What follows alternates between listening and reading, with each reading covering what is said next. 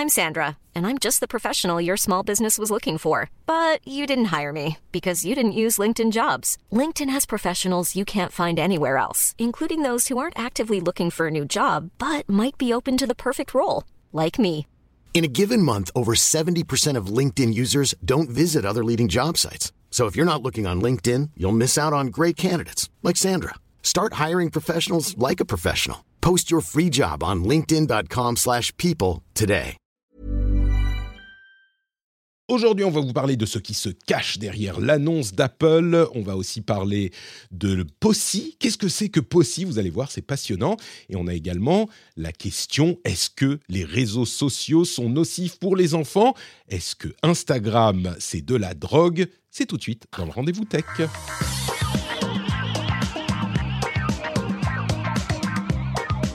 Bonjour à tous et bienvenue sur le Rendez-vous Tech. Cet épisode, ce produit est enregistré en octobre, le dernier jour d'octobre 2023. C'est le numéro 537 et il vous est proposé par les patriotes qui soutiennent cette émission. C'est grâce à eux et elles que cette émission existe. On a aujourd'hui Loric Pereira, Erwan Medek, Thibaut Nidley, Nolan, Sébastien, Arnaud Bernard et les producteurs de cette émission, SSI 78 et Peter Rigal qu'on remercie tous les mois. Merci à vous, merci à tous. Si vous souhaitez rejoindre la formidable équipe, la famille des patriotes, c'est sur patreon.com slash rdvtech. Et quand je dis la famille, je m'inclus dedans. hein. Moi, je suis, je suis quoi? Je suis le- l'oncle sympa, l'oncle bizarre, le, le papa, le grand-père peut-être. En tout cas, je suis Patrick Béja et je suis très heureux de recevoir aujourd'hui un compagnon de longue date, Guillaume Vendée. Comment vas-tu, Guillaume? Salut Patrick, un très grand plaisir pour euh, te retrouver et rencontrer euh, Cécile euh, pour le rendez-vous tech. C'est toujours génial parce que bah, c'est toujours déjà agréable de parler de ces sujets. Et tu sais, à chaque fois, je rencontre des personnes que je ne rencontrerais pas autrement grâce à toi. Et c'est toujours un grand plaisir. Donc voilà, c'est une fois de plus une belle expérience, je pense. On va parler de Cécile dans un instant. Je voudrais dire quand même, avant qu'on se lance, que normalement, si tout va bien, on va t'entendre encore plus régulièrement qu'avant, en plus d'être là de temps en temps, en plus de souvent prendre en charge l'un des épisodes qui me permet d'être en vacances et de pas être là. Tu devrais être là maintenant tous les mois avec moi. Donc, euh, je suis Ouais, ému. Avec, avec grand plaisir aussi. Et tu sais que pour moi, enfin vraiment, ça me touche, Patrick, et je le dis là euh, de- de- devant euh, tes Attends, auditeurs. Attends, j'ai pas un effet spécial émotion. pas un jingle non, dis-moi, dis-moi. Fais-moi plaisir. Mais, mais, mais parce que si, si je fais du podcast depuis 10 ans, c'est parce que, c'est parce que tu m'as inspiré, parce que je suis un enfant d'Azeroth.fr et que j'écoute ça depuis, depuis longtemps. Tu es un peu mon papa spirituel, donc tu vois, je suis, je suis touché à ce niveau-là aussi. D'accord, donc c'est pas oncle bizarre, c'est papa spirituel, ça me va, ça me va quand même. C'est ça. Merci Guillaume d'être avec nous, comme toujours. Bien sûr, on te retrouve également sur Tech Café, euh, le podcast qui est euh, certainement le seul podcast meilleur que le rendez-vous tech au monde. On a le grand plaisir d'avoir également avec nous Ataxia, alias Cécile, ou l'inverse, euh, qui nous vient avec, je pense, alors je vais, je vais l'afficher en plus gros pour ceux qui nous regardent en vidéo, en live sur Twitch et sur YouTube. On fait du multistream maintenant que... euh, Maintenant que Twitch l'autorise. Et sur YouTube, alors je ne l'ai pas annoncé avant, mais on a quand même 4 viewers maintenant sur YouTube en multistream. C'est fou, c'est fou. Euh, Probablement les meilleurs viewers du monde. ah, certainement. Enfin, je sais pas. Est-ce qu'ils sont meilleurs sur Twitch ou sur YouTube? Euh, Mais bon, on verra si on continue à faire ce stream. Là, c'était plutôt un test. Mais donc, on a dans le décor de Cécile, je crois, le plus beau décor que j'ai eu. Je faisais des compliments sur le, le studio de Guillaume tout à l'heure. Mais franchement, Cécile, il est sublime. Il doit y avoir quoi 9, 10 écrans CRT qui ont au moins 20 ans empilés, empilés sur des étagères. Il est sublime. J'adore. Bonjour Bah, en Cécile, fait, c'est bienvenue marrant. dans le rendez-vous tech. Merci, merci pour l'invitation. Déjà, oui, c'est marrant parce qu'en fait, on va pas parler d'Apple aujourd'hui. Et en fait, tout, tout ce qu'on voit à l'arrière-plan, c'est que des Apple. Donc, tu as tous les Mac, les G3, les G4 et tout. Donc, c'est plutôt marrant pour le coup, le décor qui s'accorde avec le podcast. tu vois. Ah, tu veux dire En que tout cas, tu merci pour pas, l'invitation. Ah, Tu- c'est pas fait exprès du tout. tu l'as pas fait exprès, t'as pas refait Non. tout ce décor juste Ah D'accord, non. Très bien, très bien. Ah, je suis déçu. Moi, je pensais que le décor changeait spécifiquement pour chaque thématique en intervention. Il y a un peu trop de monde et c'est un peu trop, lourd- trop lourd à bouger. ça. Je comprends, mais il est, il est sublime. Et du coup, est-ce que tu peux te présenter pour nos auditeurs euh, qui ne te connaîtraient pas? Bien sûr.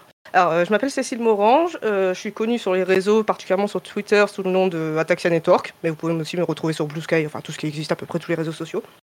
Euh, je suis freelance consultante dans tous, les sujets système, réseau, data center. C'est ça. Et tu me disais que tu avais commencé à poster sur les réseaux juste euh, pour le plaisir, et puis que tu en as fait, enfin que ça t'a aidé à trouver euh, des, des contrats, des, du boulot. C'est ça, tu continues et tu as gagné en popularité comme ça. c'est ça. Et donc tu es vraiment spécialisé sur les réseaux, euh, sur le, le- le- Là, on est dans le dur, quoi. On est dans le sérieux. hein. C'est euh, C'est ça, du, du vrai hardware. Super. c'est ça. Merci d'être avec nous. Et du coup, bah, on se lance immédiatement dans. Est-ce que j'avais un truc à dire avant? Non, c'est pas grave. On va se lancer dans nos infos. Les jingles, hein. les gens sont contents quand les jingles reviennent. Évidemment, tout le monde adore. On va se lancer dans le premier sujet.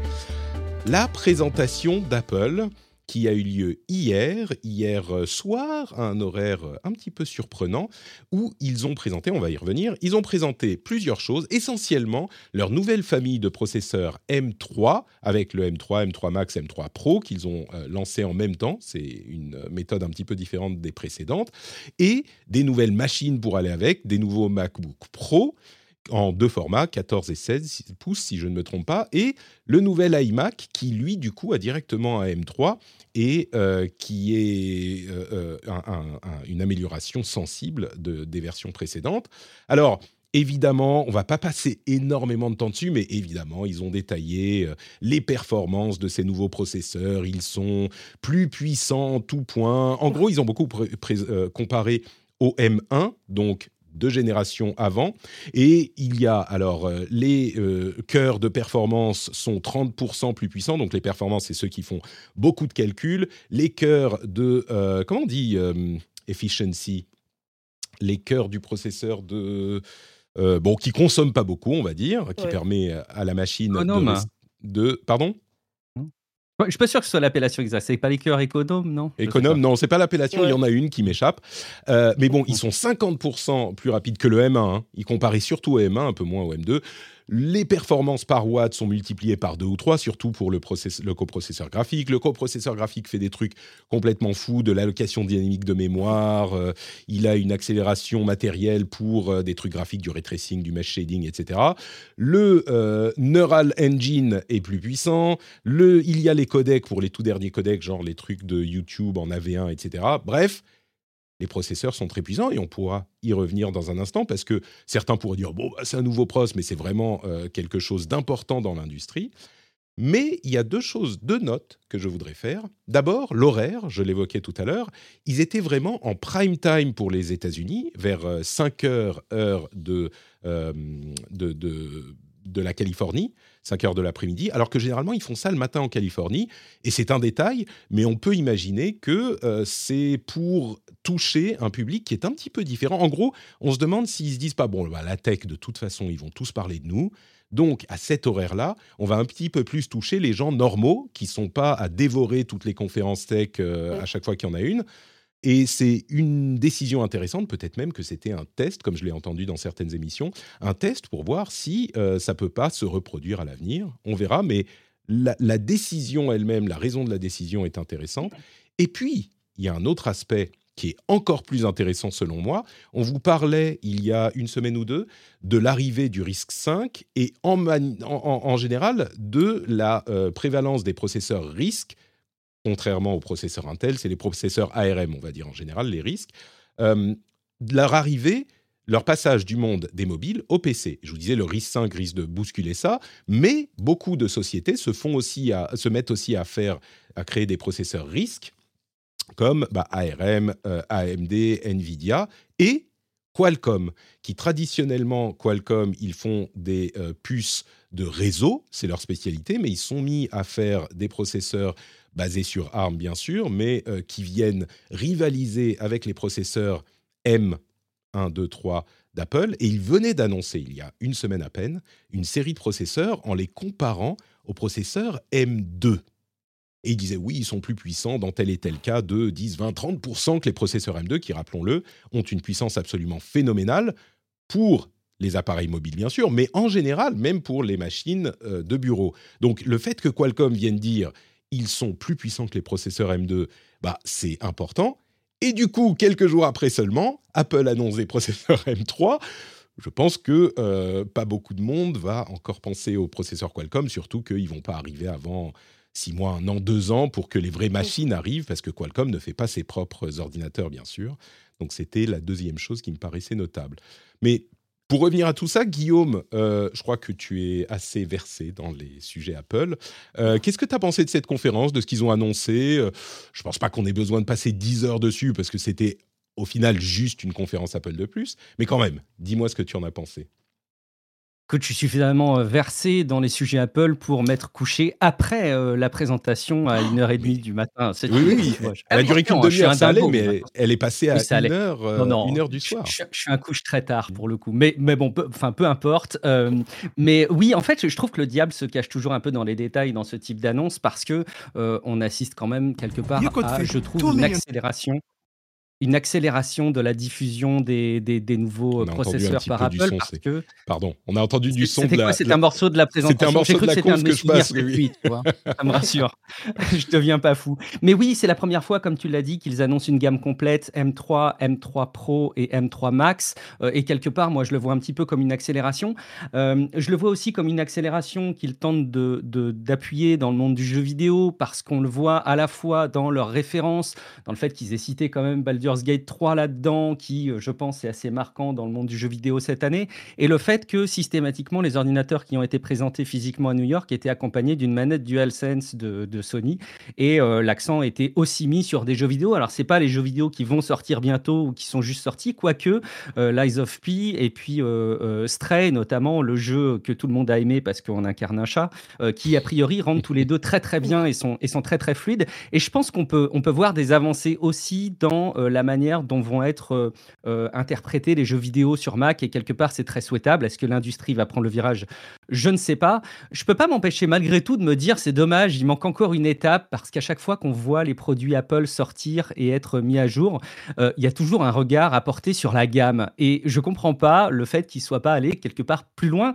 On a des produits maintenant les studios qui sont en M2 alors qu'on a les iMac et les MacBook Pro qui sont en M3. Je, schématise et tout ça. Tu voudrais qu'ils renouvellent tout d'un coup Exactement, dans un monde idéal, en claquant des doigts, j'imagine qu'il devrait faire ça. Non, évidemment, c'est probablement beaucoup plus compliqué, mais ça crée quand même des petites euh, frictions. Et puis, dernière chose, il y a des bizarreries. Alors, euh, une bizarrerie qui est peut-être un petit peu facile parce que le produit n'est pas encore sorti, mais on a tous en ligne de mire, l'Apple Vision Pro, euh, qui est toujours, bah, évidemment, à notre connaissance, présenté avec un M2. Alors, ils auront le temps de l'actualiser si nécessaire d'ici la sortie, mais aussi et surtout bah, des produits qui, alors qu'on a maintenant des iPhones USB-C, qu'on a bien compris qu'il fallait se mettre au diapason sur les connectiques, bah, des claviers et des souris qui continuent à sortir là euh, pour les iMac notamment en Lightning. Alors voilà, c'était un petit peu toutes les petites bizarreries que je regardais euh, en trame de fond de ces annonces et puis dans les réactions qu'il y avait euh, suite, suite à la présentation de ces, ces M3. Tu as tout à fait raison. Les produits, enfin, souris et clavier qui sont inclus dans euh, les nouveaux appareils. À vrai dire, c'est surtout le l'iMac, hein, euh, parce que les MacBook ne sont pas concernés, c'est des, des, portables ils sont toujours en Lightning. Alors, euh, certains titres laissaient penser que ah, ils ont fait des nouveaux, des nouveaux produits qui sont en Lightning. Là, en fait, c'est qu'ils mettent les anciens dans la boîte. J'imagine que à terme, euh, ils vont en faire de nouveaux. Peut-être euh, penser un petit peu mieux que cette souris qu'il faut recharger en mettant le, en branchant le truc sous la souris, donc on peut pas l'utiliser. C'est la grande blague chez Apple. Peut-être un petit peu mieux designé. Et du coup, bon, bah, tous ceux qui ont acheté un iMac euh, devront racheter les, les, produits. Non, ils ne seront pas obligés, mais j'imagine qu'ils vont arriver à un moment. Ils n'étaient peut-être pas encore prêts. Euh, oui, et puis, tu, parles, tu parlais de la, de la, la gamme. Euh, le truc, c'est que c'est des processeurs en 3 nanomètres. Il n'y a pas énormément de chaînes de production qui peuvent produire du 3 nanomètres. Ils l'utilisent déjà sur les iPhones. Je pense, alors c'est un des facteurs, hein, mais je pense aussi que les, processus de production rentrent en jeu dans l'idée de. Et puis on va pas tout renouveler à chaque fois, euh, toute la gamme. Euh, un truc, c'est qu'ils n'ont plus de MacBook euh, avec la light, comment s'appelle, la Touch Bar. La Touch Bar là. C'est fini. C'est fini. Et plus de 13 pouces non plus. Hein. Il y a plus de 13 pouces. C'est plus que du 14. Ah, de 13 pouces, oui, c'est du 14, mais qui fait la taille du, qui fait à peu près la taille du 13. Cécile, moi, alors j'ai je, bien compris que tu étais, euh, tu aimais avoir les mains dans le cambouis. Euh, les processeurs M3, on en fait, enfin, les processeurs M quelque chose d'Apple, on en fait tout un, tout un, toute une histoire. Euh, est-ce que tu y accordes autant d'importance dans l'industrie? Moi, je trouve que c'était vraiment un truc. C'était la, plus grosse révolution qu'a amené Apple depuis très longtemps. Est-ce que tu, toi, tu le confirmes en tant que, que, que, que, personne qui connaît, qui sait de quoi tu parles, contrairement à moi? Alors après, je suis pas, je suis pas vraiment experte Apple. J'ai jamais eu de, MacBook dans les mains, tu vois. Mais euh, clairement, euh, ce qu'ils ont fait Apple en lançant leur gamme M1, M2, M3, c'est qu'ils ont fait bouger les lignes au niveau des processeurs. Avant, on avait Intel ou AMD, et aujourd'hui, on commence à plus, de plus en plus avoir de nouveaux constructeurs. Donc, par exemple, Apple avec leur M1, Qualcomm, comme tu disais tout à l'heure, qui commence à faire des CPU. On a toutes les nouvelles architectures RISC-V, ARM qui commencent à arriver. Donc je pense que le fait qu'Apple ait mis un petit coup de pied euh, sur les constructeurs de, CPU, je pense que ça a bien fait bouger les lignes, mais pas que pour les ordi en général. Je pense que vraiment euh, tout ce qui utilise un CPU aujourd'hui, il n'y a pas que les ordi et les téléphones, il y a beaucoup de choses qui ont besoin d'un CPU. Je pense que ça fait bouger beaucoup de choses et que les constructeurs, ils ont compris qu'il y avait peut-être un truc à faire, peut-être sortir du modèle, modèle Intel AMD et faire quelque chose qui, qui s'innove, tu vois c'est ça qui est euh, important dans ces annonces, parce que beaucoup de gens vont dire oh, bah, c'est Apple, vous parlez tout le temps d'Apple. Et là, c'est juste des processeurs, mais c'est l'occasion de rappeler euh, que avec ces processeurs-là, ils ont montré que les processeurs RISC, donc ARM euh, ou ARM modifiés, peuvent être compétitifs pour les ordinateurs de bureau aussi, ou en tout cas pour les portables, sous Windows. C'est ça qui est important. Il y a toujours eu des machines sous Windows, mais enfin, il y a toujours eu des processeurs ARM un petit peu partout, en mobile particulièrement. Mais pour les ordinateurs de bureau et portables, les tentatives avaient quand même été très très euh, peu fructueuses. Jusqu'à maintenant, on avait Windows RT, Windows 8, euh, enfin Windows 8 ARM, etc. Bon, faut être honnête, ça marchait pas très bien. Là, on arrive à un moment où, enfin, même Windows émulé, enfin en machine virtuelle sur Mac, tourne très bien. Donc, sur parallèle sur Mac, Windows tourne très bien. Et donc, évidemment, il, devrait être possible, avec des processeurs de ce type, de faire euh, tourner Windows correctement aujourd'hui. Euh, et, donc, c'est ça qu'il est, est, important de retenir. D'autres constructeurs peuvent et sont en train de se lancer euh, dans cette course. Et donc, Qualcomm pourrait avoir un effet important là-dessus aussi, parce que Qualcomm, c'est un gros, un gros fondeur. Une autre chose qui parlait, euh, Patrick. Excuse-moi, tu, parlais tout à l'heure de la comparaison euh, avec les M2 de la part de, Qualcomm, euh, et, je trouve ça marrant parce que j'ai été aussi marqué de mon côté par le fait qu'Apple comparait les M3 bah, raisonnablement hein, avec les M1 et les M2 eux-mêmes. Euh, et donc, c'est rigolo de voir qu'évidemment, euh, par effet de rebond, ils positionnent leurs processeurs M1 et M2 comme des références. Et je pense que ce que dit Cécile l'illustre bien avec euh, le, fait qu'ils fassent bouger les lignes.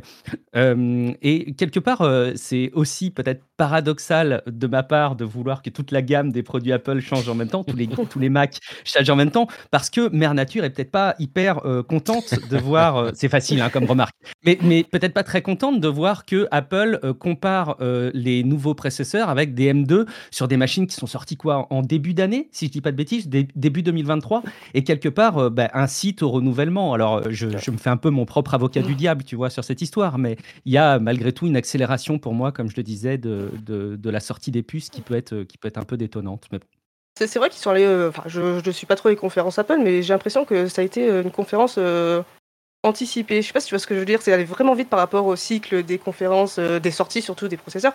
Et peut-être, bon, peut-être un petit peu complot, mais peut-être que Apple a eu peur de quelqu'un. peut-être euh, que Apple a eu peur et qu'ils ont, ils ont dit bon, il faut maintenant qu'on annonce maintenant parce que sinon on va se faire euh, marcher sur les pieds par les concurrents. Je sais pas, peut-être. Je... C'est pas c'est pas totalement impossible. Hein. C'est pour ça que j'évoquais Qualcomm et que potentiellement c'était une réponse. Alors c'est pas une réponse à l'annonce, mais peut-être une réponse au fait qu'ils voyaient les processeurs arriver parce que tout le monde se connaît et qu'ils se sont dit bon, on va euh, communiquer parce que beaucoup de gens ont dit ça pourrait être un communiqué de presse hein, cette annonce. Mm. En faire une vraie vidéo, euh, peut-être que c'était un moyen de marquer un coup pour dire non non, les chefs dans cette industrie, c'est nous. Notre, les, gens, les autres comparent peut-être les processeurs leurs processeurs au M2. Bah, nous, on a le M3. Euh, beaucoup de gens ont discuté de cet aspect euh, euh, durable aussi sur, sur notre Discord notamment. mais il est intéressant de noter que, enfin, moi je pense que les gens normaux ne renouvellent pas leur appareil d'un M2 ou même d'un M1 Bien sûr. à un M3. Tu vois, ils ont mentionné une fois un processeur Intel en disant, mais qu'est-ce que c'est que ça? Mais c'est pas genre, ça y est, tu, tu, as le M3 qui arrive et tout le monde tombe dans le panneau en se disant Ah, oh, mon M2, ça y est, je le mets à la poubelle, c'est de la merde. Non, surtout sur ces machines, encore plus que sur les téléphones, et on le voit aussi sur les téléphones, bah, c'est des machines qu'on va changer toutes les quelques années au minimum. Généralement, les gens qui euh, achètent ce genre de machines, c'est soit des gens normaux, encore une fois, qui gardent leur machine euh, longtemps, soit des entreprises qui n'ont pas envie de passer du M2 au M3 pour faire plaisir à leurs employés je pense que les cycles de... Et c'est pas comme si, s'ils n'annonçaient pas de machines sous nouveaux processeurs, bah, tout à coup, ils arrêteraient d'en produire. C'est juste qu'ils continueraient à vendre les machines d'avant, euh, je pense. Alors évidemment, il y a un petit bump, hein, euh, mais, mais je pense pas que ça changerait du tout au tout. C'est peut-être la raison aussi de l'horaire, en fait, euh, finalement. C'est qu'ils ne voulaient pas faire une vraie euh, grande annonce Apple comme on a l'habitude de les voir, mais juste ah, répondre au côté tech et pas forcément euh, taper le consumer grade, les gens lambda, tu vois. Peut-être pour ça la raison de l'horaire, en fait, finalement. Peut-être, peut-être. c'est possible. Une dernière chose à noter. Une, dernière bizarrerie. Vas-y, Patrick, c'est peut-être la même chose. Ah, c'est possible, mais du coup, je te laisse la primeur. Vas-y, vas-y. toujours une petite bizarrerie très, très matérielle, mais sur la version de base du M3, donc pas le Pro ni le Max, mais il n'y a pas la possibilité d'avoir plus de deux écrans externes euh, nativement. Bon, il y a des solutions un peu détournées pour le faire, mais c'est toujours un peu frustrant. Bon, on voit qu'il y a toujours un peu ces limitations bizarres. Mais quand même, ouais, le truc, moi, qui m'a marqué finalement, euh, mais parce que je l'ai vu euh, cité sur les réseaux sociaux et pas parce que je l'ai remarqué moi-même, il a été repris le fait que l'événement a été filmé entièrement sur un iPhone et édité sur un Mac. Et quelque part, je trouve ça très malin parce que pendant toute la presse, je me suis dit, c'est quand même beau, quoi. Bon, on se le dit à chaque fois avec les, les vidéos Apple, mais mais c'était quand même beau de nuit, euh, euh, probablement pas parfait. Les éclairages, ils sont forcément pour beaucoup, mais quand même, quel effet de signature, quel message qu'ils envoient en disant, vous savez, on, va vous a, on vous a parlé des nouveaux Mac là qui sont euh, plus puissants que jamais, qui vont sortir, mais n'oubliez pas, hein, on vous a aussi sorti un iPhone et toute la vidéo que vous venez de voir, on, l'a faite avec, et, et, je trouve ça fort d'un point de vue communication, forcément c'est vraiment un exemple euh, de la maîtrise du marketing qu'a Apple.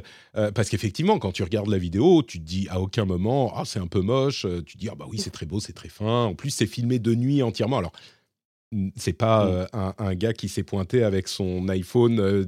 qui, qu'il tenait à la main. Hein.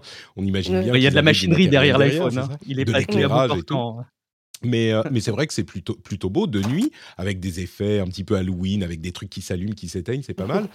Euh, et à la fin, il y a juste une petite mention. Cette euh, présentation a été filmée avec un iPhone 15 Pro Max et euh, montée sur un Mac. Et je ne sais pas combien d'articles j'ai vus sur cette petite phrase à la fin. Au niveau du rendement, message, couverture, c'est incroyable. Ils sont vraiment très forts. Ceci dit, quand je retourne voir les images de la conférence, Bon, il y a beaucoup de... Euh, il y a quelques images, des vraies images. Euh, il y a beaucoup de graphiques, il y a beaucoup de... Et elles sont belles, hein, les images, mais les, captations de personnes. Mais bon, en regardant ça, tu te dis... Bah oui, avec un bel éclairage, euh, ça pourrait tout mm. à fait être un iPhone. C'est pas surprenant. Alors qu'en ne le disant pas et en le mm. mentionnant simplement à la fin dans cette petite ligne, après coup, tu dis Oh, waouh, c'était un iPhone et je l'ai pas remarqué c'est magnifique, magnifique. Ragomodo a raison, hein, d'ailleurs, il rebondit en disant qu'évidemment, il y a de la grosse machinerie derrière, et c'est vrai, quand tu regardes les vidéos euh, de tournage, forcément, c'est pas juste l'iPhone que quelqu'un tient à bout de bras, mais il n'empêche, euh, je veux dire, euh, les, réflexes qui sont utilisés dans les tournages pro pour des équivalents sont pas non plus utilisés à bout, à, bout, de bras comme ça, et ça reste malgré tout une, une prouesse. Après, c'est pas, c'est pas non plus, il faut pas le survendre non plus, mais ça reste, ça reste chouette, je pense. Donc voilà ce qu'on pouvait dire de cette euh, petite conférence Apple. J'aimerais pour notre deuxième sujet qu'on parle de quelque chose de totalement, totalement différent. Et j'espère que ça vous intéressera. J'aimerais qu'on parle du POSSI. POSSI, je ne sais pas comment on le prononce euh, en français. Est-ce que vous savez ce que c'est P-O-S-S-E Cette philosophie du web. on a préparé le, on a préparé l'émission, Patrick. Qu'est-ce que tu veux? Forcément, on est, on est, on est à jour. Sérieux, très bien. Bon. Mais, mais je ne sais pas, Patrick. Qu'est-ce donc que le On sent qu'il est habitué, Guillaume. Très bien, très bien. Alors, le POSSI, c'est une philosophie, euh, une, une, façon de voir le web et le, le design, l'utilisation d'Internet qui euh, revient à quelque chose de moins centralisé. Alors, POSSI, c'est P-O-S-S-E c'est un acronyme qui veut dire Publish, entre parenthèses, on your own site, virgule, syndicate everywhere. En français, publier sur votre propre site et syndiquer, enfin envoyer partout. Et c'est un mouvement qui existe depuis un bon moment, hein, euh, avec des, les, gens qui essayent de euh, se décrocher de l'omnipotence euh, des, des GAFAM, mais pas que des GAFAM, hein, de la philosophie du web centralisée, avec comme principe d'avoir plutôt que différents comptes sur différents réseaux sociaux, notamment, on parle beaucoup de réseaux sociaux puisque c'est la publication des, infos et des, des news, et de vos créations finalement. Donc ce décrocher de ces réseaux et d'avoir son propre site. Donc dans le monde POSSI idéal, tout le monde a son propre site, on publie sur notre propre site, et ensuite les publications en fonction de leur nature, si c'est du texte, des, des, vidéos, des images, elles sont publiées sur les réseaux sociaux appropriés. Donc, plutôt que d'avoir des comptes sur euh, Twitter, Instagram, YouTube, euh, Blue Sky, euh, TikTok, etc., on a bien sûr ces comptes, mais ils ne servent qu'à republier ce qui est notre propriété, notre euh, euh, euh, la, publication sur laquelle on a le contrôle. Évidemment, c'est une idée qui est séduisante, peut-être qui est encore plus séduisante chez les gens qui comprennent un petit peu le fonctionnement de toutes ces choses-là, les gens qui sont dans les milieux libres, open source, etc. mais avec le dernier round de, de les derniers, comment on dit, les tumultudes euh, des réseaux sociaux, eh ben, elle revient un petit peu euh, sur le devant de la scène. Et il y a des systèmes, il y a des plugins euh, pour des, pour des systèmes de blog, il y a des moyens de mettre en place ce système. Alors je suis curieux, peut-être Cécile, je ne sais pas pourquoi, mais je me dis, quelqu'un qui est spécialiste des réseaux, qui connaît le vrai Internet, je me dis que tu as une, une idée là-dessus, une, une appréciation de, au moins du principe, quoi. Ouais, bien sûr. Bah, alors moi, ça fait déjà quelques années que j'héberge presque tous mes services euh, dans un quart de B en data center. Donc euh, j'ai mes propres serveurs, j'ai mon propre réseau, mes propres IP. Donc euh, vraiment la définition de la chose, tu vois. Et en fait, c'est une philosophie qui est très connue vraiment dans le monde du libre, comme tu disais. C'est il faut pas se reposer, comme on le voit maintenant, hein, sur Twitter. Moi, j'ai été très longtemps à poster que sur Twitter tout le temps, tout le temps. Et en fait, finalement, bah, le jour où Twitter tombe, bah, tout ce que tu as fait pendant 4 ans, bah, il a disparu, tu vois. Et c'est pour ça que moi j'ai mon propre blog. Et euh, alors, je, poste pas régulièrement, mais quand je fais des grands articles, des grandes explications techniques, j'essaye de poster sur mon, blog, tu vois. Et en fait, moi je me sers de mon blog comme un point central, on va dire. Euh, et derrière, après, je publie sur Twitter, sur Blue Sky, machin. Là, juste le lien du blog avec une petite mention du titre, tu vois. Et c'est vraiment une philosophie que en fait, je suis depuis très longtemps et qui est beaucoup suivie dans le monde du libre, en fait. Et euh, là, j'ai vu dans un des articles qui parlait de le fait divers. Alors, je ne sais pas si vous voyez un petit peu ce que c'est. Oui, bien sûr, euh, Mastodon, euh, Pixel Fed. C'est ça. Euh, exactement. et en fait, il existe, il existe plein. En fait, il existe, je sais plus comment il s'appelle. Ouais, Bright Ice, Ice, je crois, qui est en fait un, un système de blog fédéré, donc qui est plugable dans le fait divers. Donc en fait, tu peux publier, sur ton blog, qui va être publié sur ton Mastodon, et les utilisateurs de peer-to-peer. Enfin, tu vois, c'est tout est fédéré. Et ça suit un peu cette philosophie de, tu vois, de la chose, en gros. Mais voilà, en fait, moi, c'est une philosophie que déjà j'applique depuis plusieurs années et qui est très connue dans le monde du libre et de l'open source. Mais du coup, Cécile, euh, est-ce que, alors je vois que tu as, tu as ton blog effectivement, euh, est-ce que tu utilises vraiment en philosophie POSSI, c'est-à-dire au lieu de poster sur Twitter, tu postes sur ton blog? Alors peut-être pas chaque, euh, oui, j'ai mangé un non, flan, c'était super bon, mais, mais tu vois, tu postes sur ton blog euh, une photo, un truc, et c'est reposté immédiatement sur tes réseaux sociaux. Ou est-ce que tu te sers plus de ton blog comme point central, mais qui est en fait plutôt que le fait de reposter ailleurs, ça va être des copies, c'est simplement le centre de la galaxie. Parce que le POSSI, c'est vraiment ça. Je ne sais pas si tu vas si loin que ça. Non, je vais pas s'y lancer. Dans le sens où, en fait, euh, moi, je vois plus euh, ce truc comme euh, si jamais Twitter disparaît, si jamais Facebook hmm. disparaît, si jamais un service que je ne maîtrise pas disparaît, moi, Attack Network, si Twitter meurt, j'ai perdu 4 ans de contenu. J'ai perdu 4 ans de à poster, à faire du partage et tout. Et c'est dans ce sens où je me dis, les trucs pas importants, le petit tweet fun, bon, c'est pas trop grave. Mais les trucs que j'ai, que j'ai appris et que je veux partager aux autres, ça, va, ça a plus de sens que ça aille sur mon blog. euh, moi, je maîtrise, c'est moi qui ai installé, c'est sur mes serveurs, tu vois. Et pareil un petit peu pour tout ce qui est documentation, enfin à peu près tout ce que je partage, tu vois. Euh, moi, j'ai la philosophie de euh, me passer au plus pour les choses importantes euh, de, des réseaux sociaux et puis juste à republier, comme je disais, la- l'article de blog en mode hey, regardez, j'ai écrit un truc. Voilà, c'est vraiment plus. Je vais pas jusqu'à tout mettre sur mon blog, ça, ça, ça, ça aurait pas de Ouais. sens, tu vois. Moi, je, je veux que mon blog, ça soit juste les trucs importants, utiles, éducatifs, tu vois. Mais alors, du coup, je pense que la philosophie Possi, c'est d'avoir. Alors, peut-être qu'il faudrait deux blogs. Euh, un blog où on poste ça. les vrais trucs et un autre qui serve simplement à recopier ce que tu y postes, même si c'est des petits trucs Twitter, genre j'ai mangé un flan. J'ai le Euh. projet de faire euh, quelque chose comme ça, ouais, mais c'est dans le carton. Je l'ai pas encore fait, mais c'est dans le carton. D'accord, donc voilà, je, je me demande si ça, ça serait pas plus. euh, si ça correspondrait C'est plus dans cette philosophie, voilà, c'est ça. C'est ça. Mais du coup, là, je me retourne vers Guillaume. On connaît les amis barbus, les libristes, tu vois, ils ont plein de bonnes idées. Et quand on voit, je vais prendre un exemple. Mastodon, c'est génial. L'idée de Mastodon. On a des, euh, un réseau à la Twitter, sauf que chacun peut se faire son mini Twitter et ils sont tous interconnectés.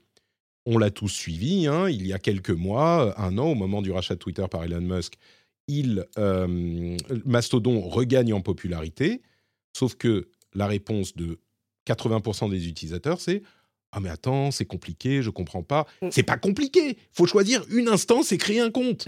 C'est tout, c'est tout. Mais pourtant, ce petit peu de friction a suffi à rebuter énormément de gens et Blue Sky, qui est finalement exactement la même chose, sauf qu'il n'y a qu'une seule instance, donc c'est très simple, c'est beaucoup plus proche de Twitter, a, en tout cas dans la communauté francophone, tout de suite gagné plus en popularité que Mastodon. Donc, ma question c'est, est-ce que ces super idées de nos amis libristes qui sont idéales dans un monde idéal, finalement, ne sont pas euh, bien en théorie, mais en pratique L'idée d'avoir son propre blog, de faire recopier, de mettre, même si tout est fait par une société qui est spécialisée là-dedans, euh, et qui vous permet de tout installer pour vous, c'est vous qui avez la propriété de l'URL, de machin, de tout, et vous connectez vous-même vos trucs. Je sais pas si. Déjà, tu vois, il y a la moitié des gens qui nous écoutent qui ont check-out là. Je me demande, est-ce que, Possible. est que ça peut C'est marcher possible.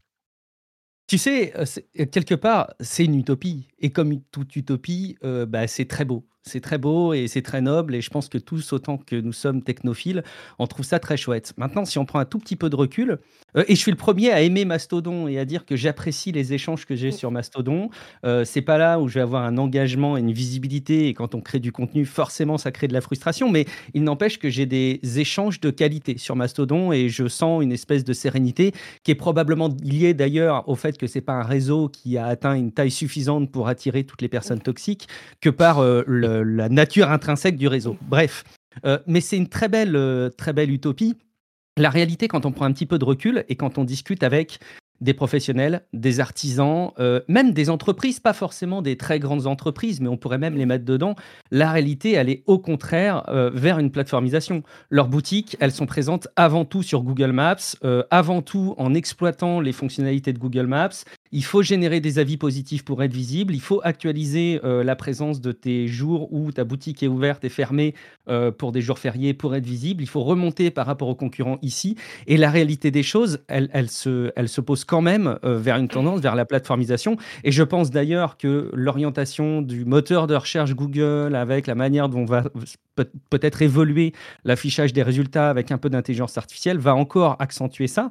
Il y a aussi la réalité euh, de quelque chose de très pragmatique, l'hébergement des médias. Euh, Aujourd'hui, héberger une vidéo, euh, YouTube rend, quoi qu'on en dise, un service, et c'est Jérôme Kainborg qui l'a suffisamment bien expliqué, assez dingue. Et aujourd'hui, pour remplacer un service comme celui de YouTube gratuitement, il faut se lever tôt.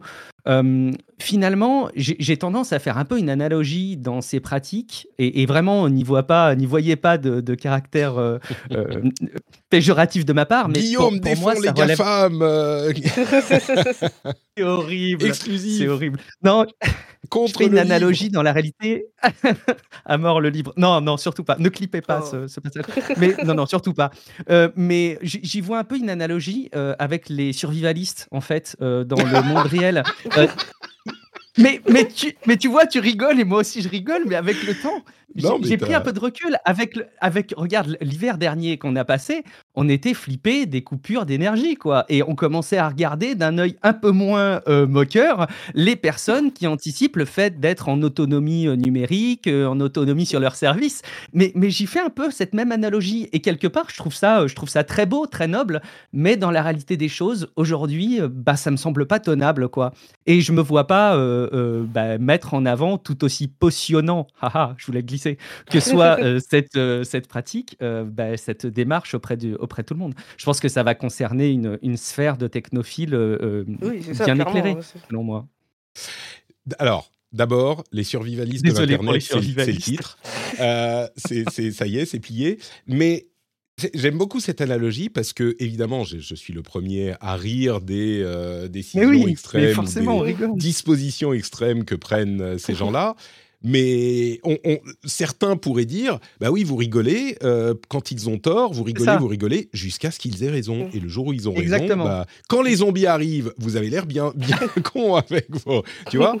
Euh, Et j'irai même plus loin, j'étais le premier à en rire, euh, depuis le, la pandémie, on a, alors nous on vit à la campagne, très isolé, au milieu de la forêt finlandaise, mais on a dans la cave de quoi tenir pas des années, mais on a de quoi tenir bah, quelques semaines, tu vois, pour le cas où, je sais pas, les Russes passent, la frontière, tu vois, il y, a toujours un potentiel.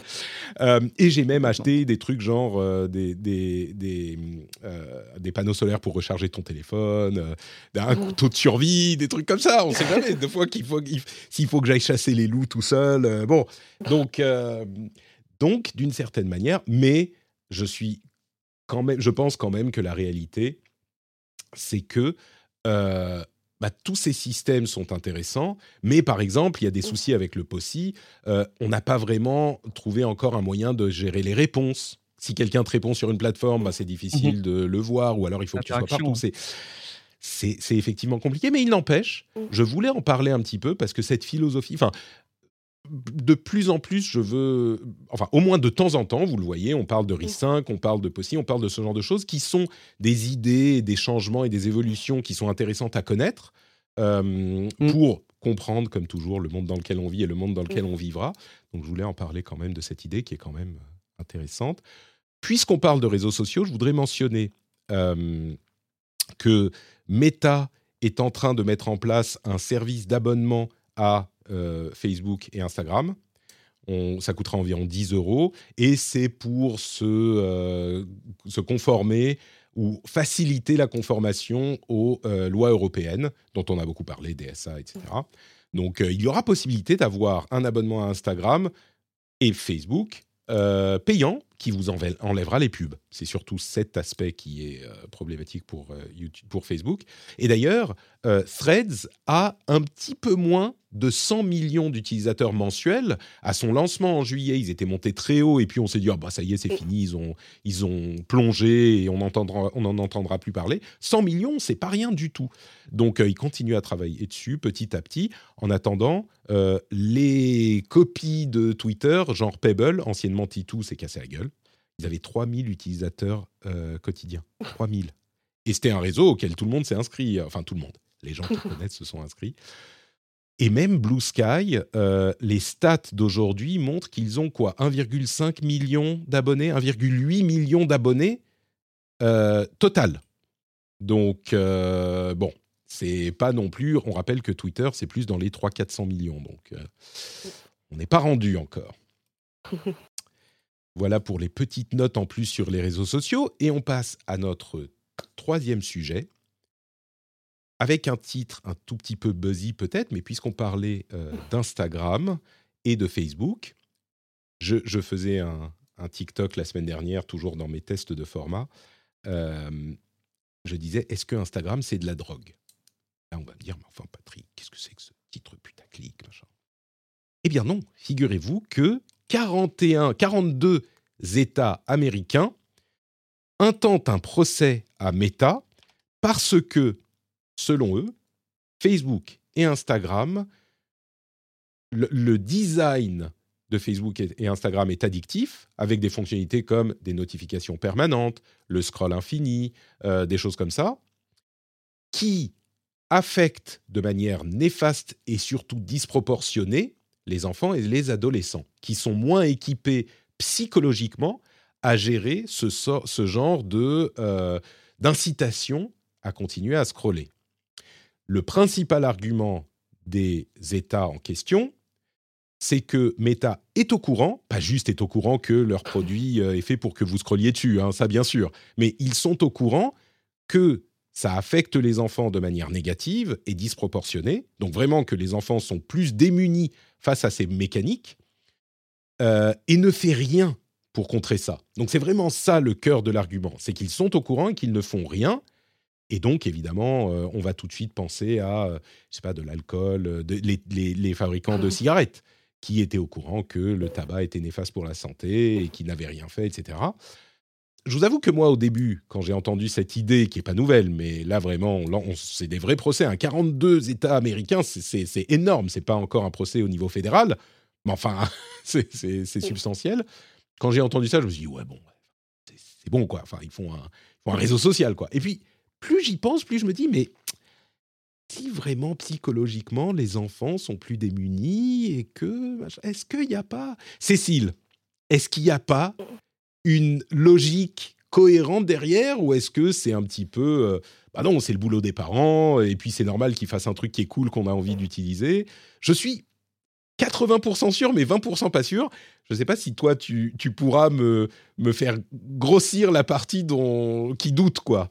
Fais-moi le. moi, je, suis un peu pareil, je suis un peu mitigé. Euh. Ouais un côté, euh, alors moi j'ai fait l'erreur d'installer TikTok, grosse erreur, parce que c'est super addictif ce truc en fait, et on se rend pas compte. En fait, euh, j'avais un peu lu sur ces sujets euh, et comment, comment ça fonctionne sur le cerveau.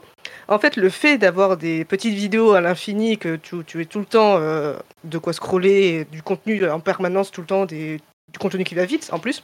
En fait, ce qui, ça, ça, ça génère un truc qui s'appelle de la dopamine. Et en fait, ça rend ton cerveau content. En gros. Il est content d'avoir du truc, du coup, il continue à scroller, à scroller, à scroller. Et moi, ça m'est arrivé euh, sur TikTok. Des fois, j'y passe une heure et demie. Je suis en mode, mais ouais, une petite dernière vidéo. C'est super addictif. Et en fait, c'est pas, c'est pas euh, Meta qui a inventé ce truc, c'est TikTok. C'est TikTok les premiers à inventer le concept de fil infini. C'est juste que Instagram a copié avec, euh, je sais plus, je sais pas sur Instagram, je crois que c'est les Reels, les ça s'appelle. Ouais, mm. C'est ça. Et même YouTube s'y est mis avec les shorts. Mais c'est parce que le concept marche et qu'ils savent que ça attire l'attention et que les gens restent dessus. C'est pour ça qu'ils ont copié le concept en fait. Et oui, je suis d'accord. D'un côté, quand moi je suis contre que les jeunes de 12-13 ans soient sur les réseaux, tu vois, je trouve que c'est une zone dangereuse où les petits qui n'ont pas encore euh, l'objectivité, on va dire ça comme ça, tu vois, euh, d'y aller. Mais d'un autre côté, enfin, il y a un peu, un peu les deux. D'un côté, je dirais que ça serait aux parents d'éduquer, mais même si les parents ils savent pas, comment les parents puissent éduquer, euh, tu vois, c'est ce que je veux dire. Il faut qu'il y ait de l'éducation. Ils n'ont peut-être pas le contrôle en plus facilement. C'est ça. bon, on a des contrôles parentaux assez solides aujourd'hui, mais. Ouais, mais t'as plein de parents, je suis sûr, qui comprennent même pas les concepts, donc ils donnent le téléphone, ils s'en foutent. Donc il faut éduquer en même temps les parents et les enfants, de leur dire, euh, ouais, attention, enfin, euh, je vais pas lire jusqu'à dire nocif, mais euh, enfin, il faut que ton cerveau fasse autre chose aussi que scroller toute la journée sur TikTok ou Reels ou whatever truc qui fait des vidéos. Et de l'autre côté, il y a aussi, il y a les deux. Je pense qu'il y a une part de responsabilité que les gens ne sont pas éduqués aux conséquences, on va dire, euh, de la dopamine qui, qui run en permanence dans ton cerveau parce que tu scrolles tout le temps. Et de l'autre côté, les plateformes qui sont un peu conscientes du truc.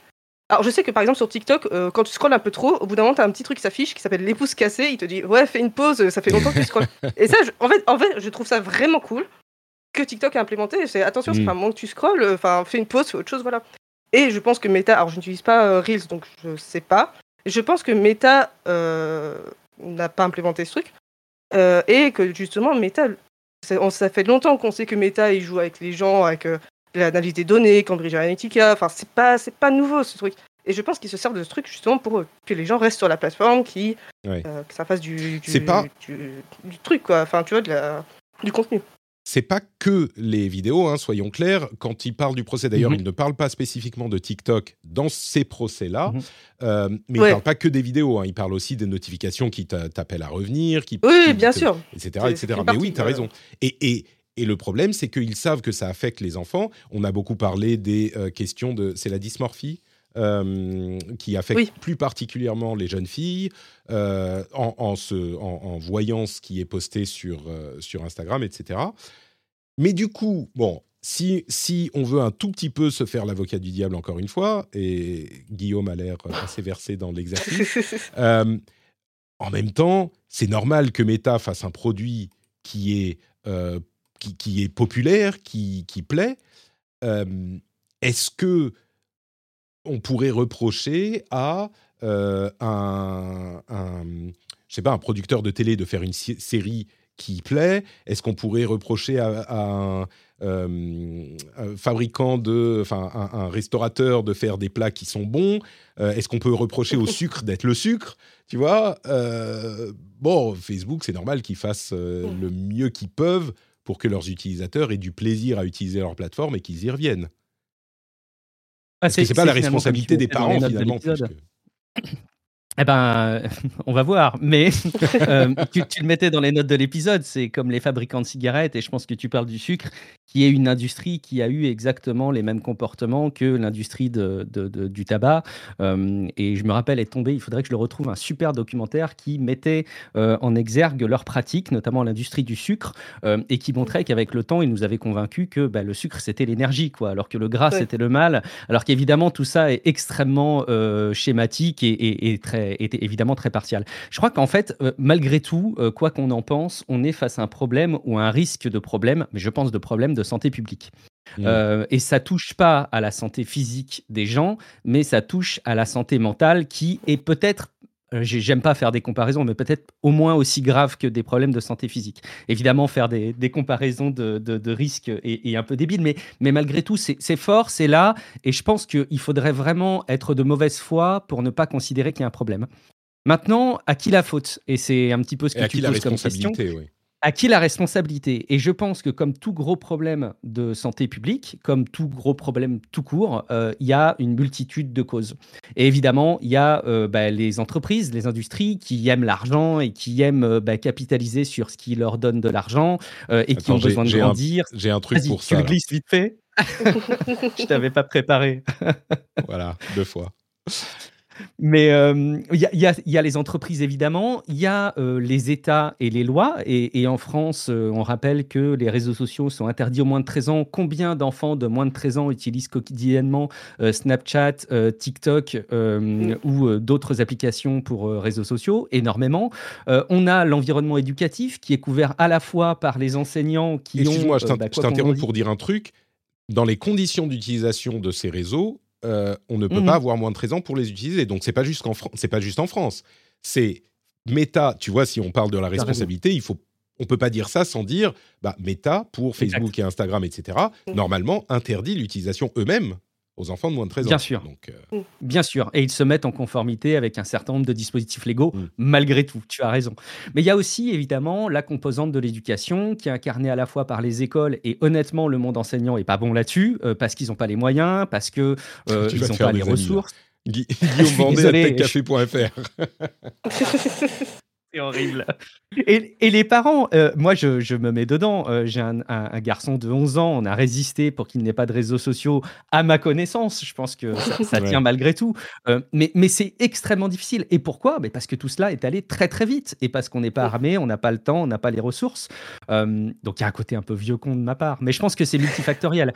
Est-ce que euh, c'est bien qu'ils se prennent un procès dans la tête de la part des États aux États-Unis, comme tu le décrivais sur la news bah, finalement, je me dis que c'est quand même bien. Euh, Est-ce que c'est suffisant? Est-ce que c'est suffisant? Clairement pas. Enfin, je pense que c'est pas suffisant.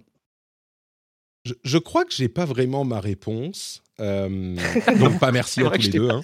Mais non, mais par contre, euh, ce que vous dites est intéressant et je crois que le, le fait qu'il y ait un procès effectivement pourrait nous apporter cette réponse parce que oui. il y a une responsabilité, c'est certain, de quelqu'un, de qui on ne sait pas. Est-ce que euh, c'est simplement aux parents d'éduquer? Et encore une fois, la raison pour laquelle le procès est particulièrement euh, euh, comment dire Parce qu'on dit ah les réseaux sociaux pour les enfants c'est pas bien. On le dit depuis des années. Et est-ce que c'est les parents Est-ce que c'est Facebook? On le dit depuis des années. Là encore une fois, la chose qui est différente, c'est que Meta sait, selon le, les États encore, hein, selon le procès, c'est pas avéré, mais Meta sait qu'il y a un effet euh, néfaste sur les enfants et ne fait rien pour y remédier. Donc, c'est une manière qui est assez intéressante de poser le problème, et le procès est là pour répondre à la question posée. est-ce que effectivement, parce qu'effectivement, si on la pose de cette manière, est-ce que Meta sait que leur produit a un effet néfaste sur la santé mentale des enfants et ne fait rien pour aider? Ah oui, là, on se dit, euh, ok, il y a, Mm. peut-être. Je pense que là, on tombe tous d'accord. Si la réponse à cette question est oui, là, je pense Oui. qu'on sera tous d'accord pour dire, bon, bah, faut au moins qu'ils fassent plus. Euh, je suis sûr que Meta, enfin que Instagram et Facebook vont dire, oui, mais vous, enfin, on a euh, telle et telle disposition, tel truc qui fait ça. Ah bah peut-être, on verra. Et là, le procès, les procès, nous aideront peut-être à y trouver une réponse. Et voilà pour nos sujets principaux. On va euh, continuer bien sûr l'émission. Avant ça, vous savez que ce moment arrive. De quel moment est-ce que je parle? De quel moment parle-je? Le moment où je vais vous parler de clés et de bols. Pourquoi? Parce que en ce moment vous écoutez l'émission. Vous vous dites Oh, il est sympa Patrick. Oh, ils sont sympas ces invités. Euh, je pense que ça serait cool que cette émission continue. Dans, dans, dans ma tête, vous êtes tous jeunes, hein, évidemment, et, et fringants. Euh, et, et vous vous dites, ça serait cool qu'elle continue l'émission, je l'aime bien. Ou tout simplement, ah bah ça m'apporte euh, quelque chose. Des connaissances, du divertissement, du, des connaissances et du divertissement en même temps. C'est pas facile de faire intéressant et divertissant en même temps. Vous savez combien de travail je mets dans mes blagues? J'y pense au moins deux minutes par émission. C'est long, deux minutes. Donc, si vous pensez que vous vous amusez bien et c'est intéressant, peut-être que ça vaut même carrément un peu de sous. Patreon.com slash rdvtech. Je vous réveille un peu, excusez-moi, je fais du bruit. Patreon.com slash rdvtech pour soutenir l'émission, pour euh, rémunérer le travail à sa juste valeur, peut-être? 1 euro, 2 euros, 3 euros, soyons fous, plus eh bien, vous pouvez décider, vous avez le contrôle, c'est un petit peu le possi du financement, vous avez le contrôle, patreon.com slash rdvtech. Merci à tous et à toutes. Et pourquoi je disais clé et bol? Parce que là, vous êtes dans le métro, vous êtes euh, en train d'écouter au boulot, en faisant semblant de faire, euh, de travailler parce que votre boss est juste derrière. Vous pouvez pas tout de suite, enfin, vous pourriez, soyons honnêtes, vous pourriez aller vous inscrire, ça prend deux minutes. Mais si vous ne le faites pas, quand vous rentrez chez vous, vous avez des clés. Quand vous rentrez chez vous, vous mettez les clés dans un bol, vous avez un bol, clé dans le bol, cling. Ah, Patrick Pavlov. Patrick, vous pensez à moi, patreon.com slash rdvtech. Merci à vous tous et à vous toutes de soutenir l'émission. Eh, freestyle, euh, franchement, je pense que je peux commencer à faire des vidéos de comédie sur euh, TikTok. Je suis prêt. Merci à tous et à toutes. Patreon.com slash rdvtech. Ryan Reynolds here from Mint Mobile. With the price of just about everything going up during inflation, we thought we'd bring our prices down. So to help us, we brought in a reverse auctioneer, which is apparently a thing. Mint Mobile unlimited premium wireless. Ready to get 30, 30, bit to get 30, bit to get 20, 20, 20, bit to get 20, 20, bit to get 15, 15, 15, 15 just 15 bucks a month. So, Give it a try at mintmobile.com slash switch. $45 upfront for three months plus taxes and fees. Promo rate for new customers for limited time. Unlimited more than 40 gigabytes per month. Slows. Full terms at mintmobile.com. Hiring for your small business? If you're not looking for professionals on LinkedIn, you're looking in the wrong place. That's like looking for your car keys in a fish tank. LinkedIn helps you hire professionals you can't find anywhere else, even those who aren't actively searching for a new job but might be open to the perfect role. In a given month, over 70% of LinkedIn users don't even visit other leading job sites. So start looking in the right place. With LinkedIn, you can hire professionals like a professional. Post your free job on linkedin.com/people slash people today.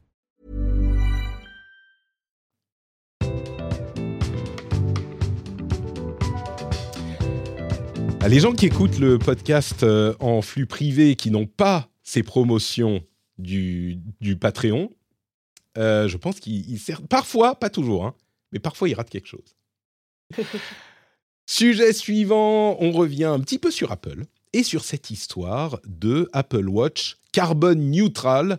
Eh bien, on parlait des efforts de, environnementaux d'Apple ces, derniers, euh, ces, dernières, euh, ces dernières semaines.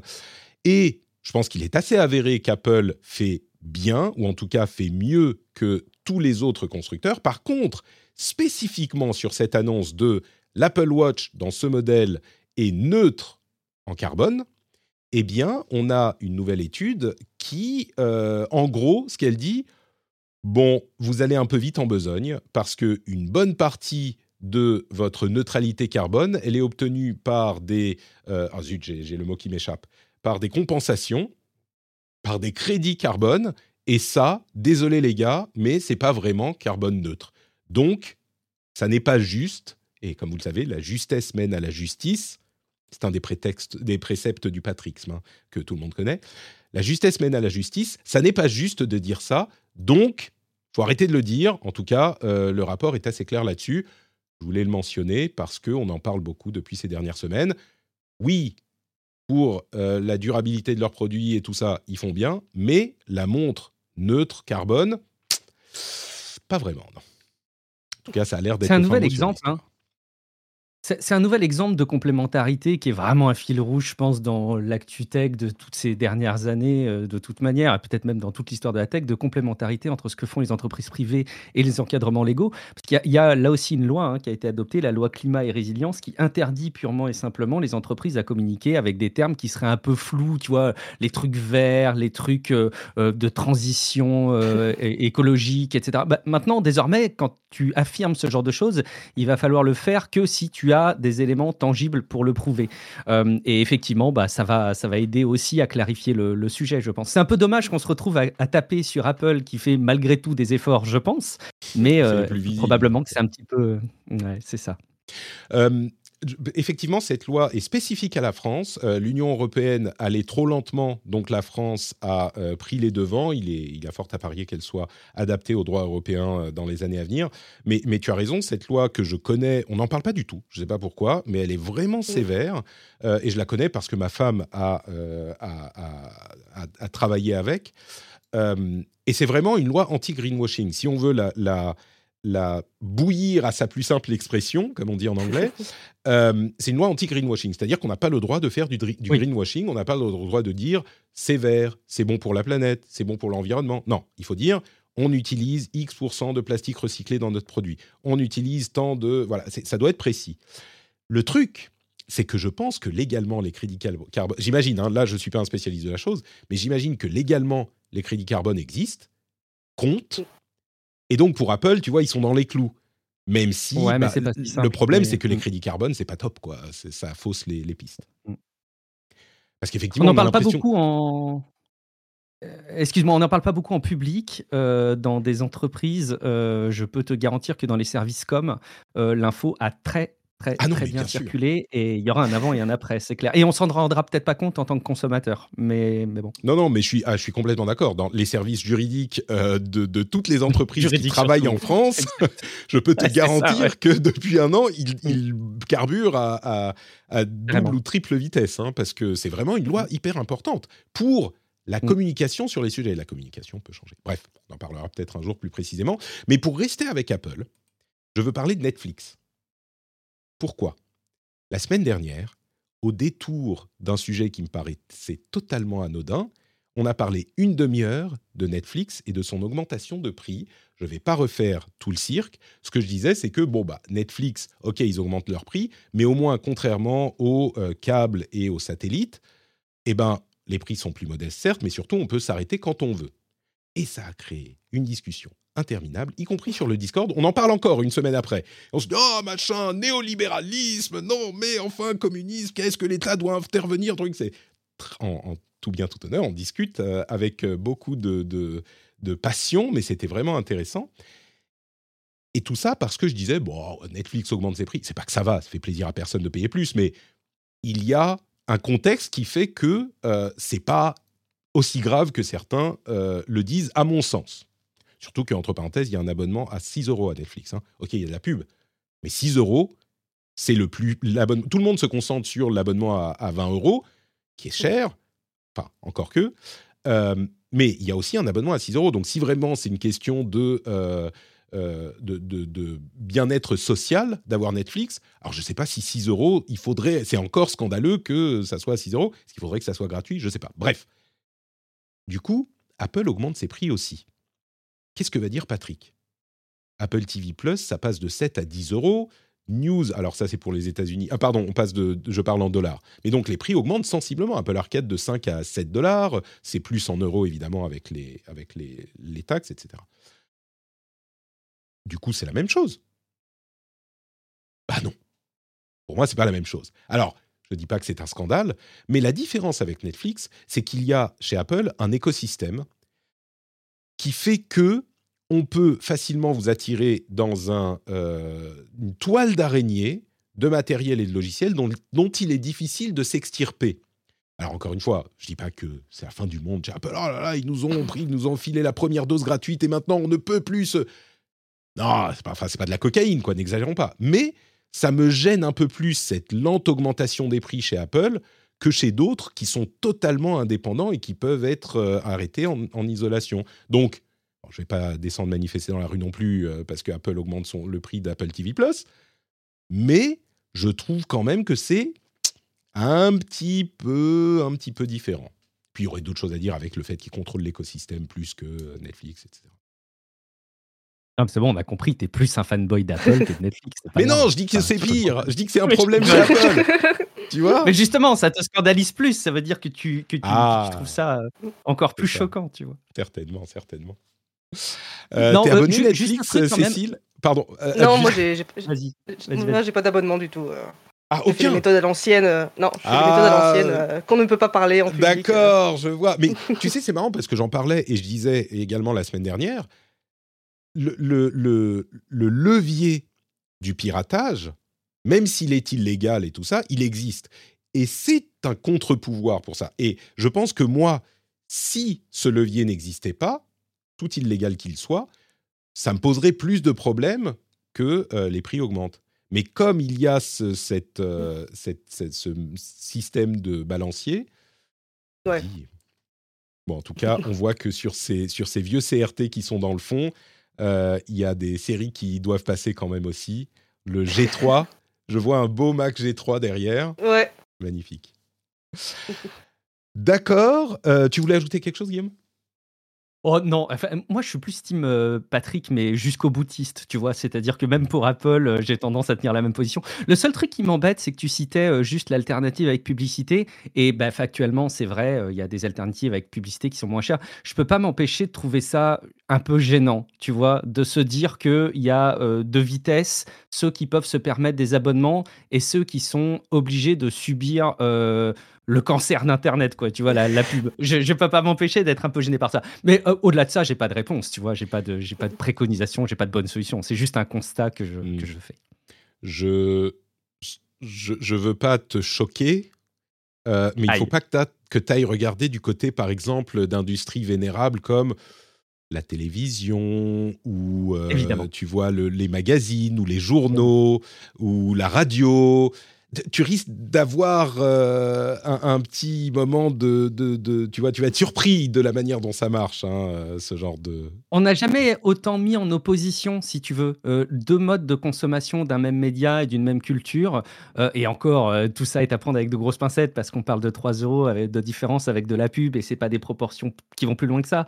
Mais, mais je trouve que ça même en opposition de, vitesse, quoi. La possibilité de s'acheter le média sans subir la pub ou de l'autre côté, parce qu'on n'a pas les moyens de, de subir la pub. Bon, mais voilà, mais, mais tu as raison, évidemment, c'est pas nouveau tout ça.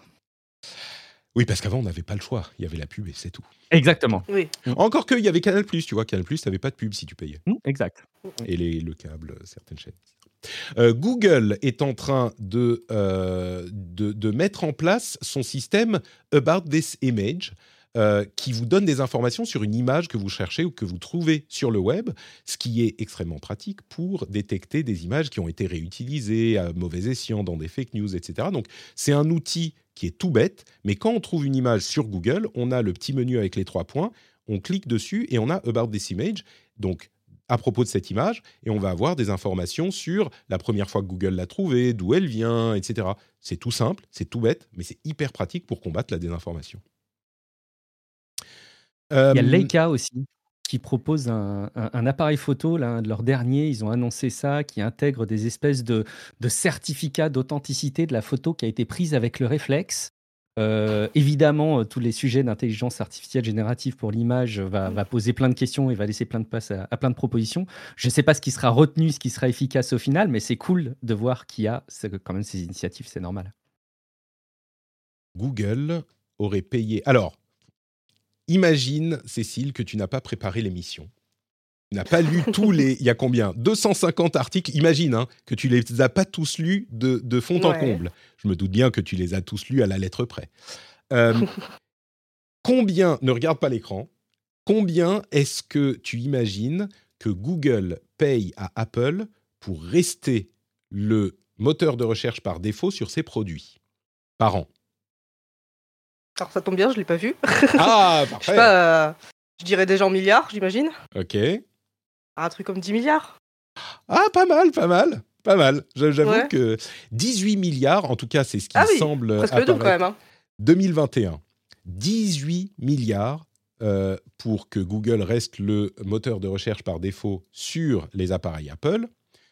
Euh, c'est dans le cadre du procès contre Google. Je vous disais qu'aux États-Unis, ils commencent à se, bouger euh, contre les GAFAM, ou en tout cas à regarder ce qu'ils font d'un petit peu plus près. Et euh, la dominance de Google et l'abus de position dominante éventuellement, bah, 18 milliards pour rester moteur par défaut.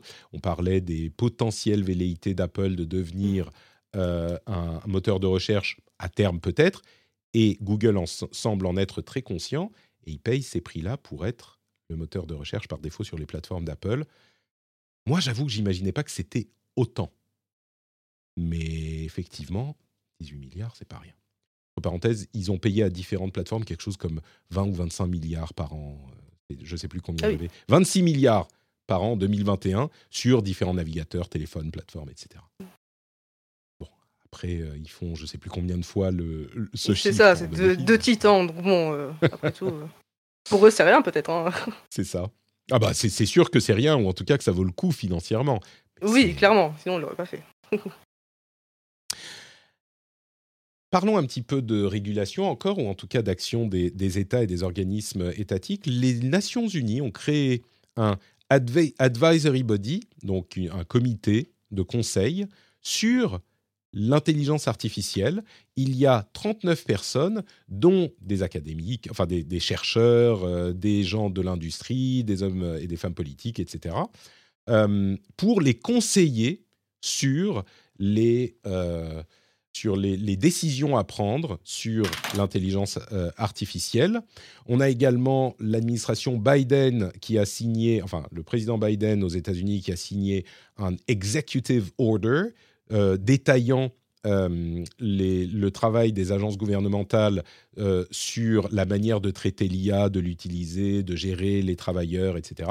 En gros, on commence déjà à avoir des effets relativement concrets de l'IA sur les gouvernements, ou en tout cas de la manière dont les gouvernements réagissent au potentiel disruptif de l'IA. On l'a évoqué ici et là, mais dans, dans l'émission par le passé, là, on commence à avoir des, des choses vraiment concrètes, euh, ou en tout cas, des, des- des- je ne sais pas si on peut dire des prises de décision, c'est pas des prises de décision, mais des préparations concrètes à euh, la connaissance du milieu et des potentielles prises de décision plus tard. Euh, je me demande si vous avez un avis, peut-être que je me retourne vers Cécile encore. Euh, le potentiel de l'IA, tout le monde le connaît, tout le monde, enfin, Oui. tout le monde l'imagine, je dirais. Euh, Est-ce que tu penses que les gouvernements agissent assez vite, assez bien, trop vite peut-être? Peut-être que c'est une, euh, une tendance qui va disparaître, une mode. Euh, Est-ce qu'on gère les choses bien? On a tendance à dire que les gouvernements souvent font, font n'importe quoi, font mal. Enfin, je sais que c'est un- une idée populaire que, à laquelle je ne je souscris pas, moi, mais qu'est-ce que, quel regard tu portes sur euh, la manière dont les gouvernements réagissent à l'IA, sachant que c'est un truc qui n'est pas facile à gérer quoi? Bah, je pense que déjà, c'est.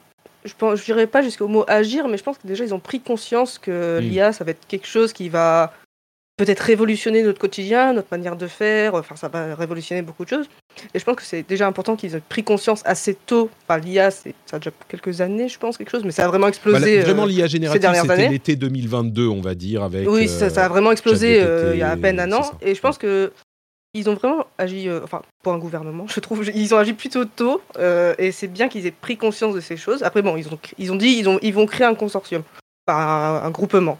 Après, à quoi il va servir le groupement Comment ça va se passer Quelles les décisions vont prendre À quel point euh, les décisions qu'ils vont prendre peuvent être impactantes sur les différents types de d'IA qu'on peut avoir aujourd'hui Ça, enfin, pour l'instant, on ne sait pas trop. Mais je pense que c'est une bonne chose que un, ils en aient pris conscience, et deux, ça veut dire que peut-être il y aura des, euh, des régulations plus vite et plus rapides qu'on pouvait voir ailleurs. Par exemple, moi je pense beaucoup aux fake news euh, de l'IA, avec les images qui sont de plus en plus réalistes et mieux générées. Euh, des choses comme ça. Donc, par exemple, vous pourrez avoir des régulations sur l'utilisation de l'IA, euh, marquer euh, sur les réseaux sociaux que quand c'est généré par IA, euh, ça soit marqué, euh, stipulé euh, en clair. Des régulations comme ça. Je sais que ça existe déjà sur certaines plateformes. Mhm. Genre, je sais que TikTok le fait, où tu es obligé de dire que si c'est l'IA, tu es obligé de dire ce contenu a été généré par l'IA. Et je pense que c'est une bonne chose et que c'est important d'agir tôt et d'en discuter tôt avant qu'on soit euh, vraiment en plein milieu dans le sujet, dans le gros Mhm. boom de l'IA et qu'on prenne un petit peu d'avance, tu vois. C'est ça. Moi, je trouve ça plutôt bien. Après, à voir ce qu'il a, les actions concrètes, à voir. C'est ça. j'aime bien. ça, en fait. J'aime bien la manière dont tu le présentes. Ils ont pris conscience. Euh, c'est peut-être le meilleur moyen de le dire, effectivement. Et c'était pas gagné, c'était pas évident, mais, mais c'est une bonne première étape, effectivement. Mm.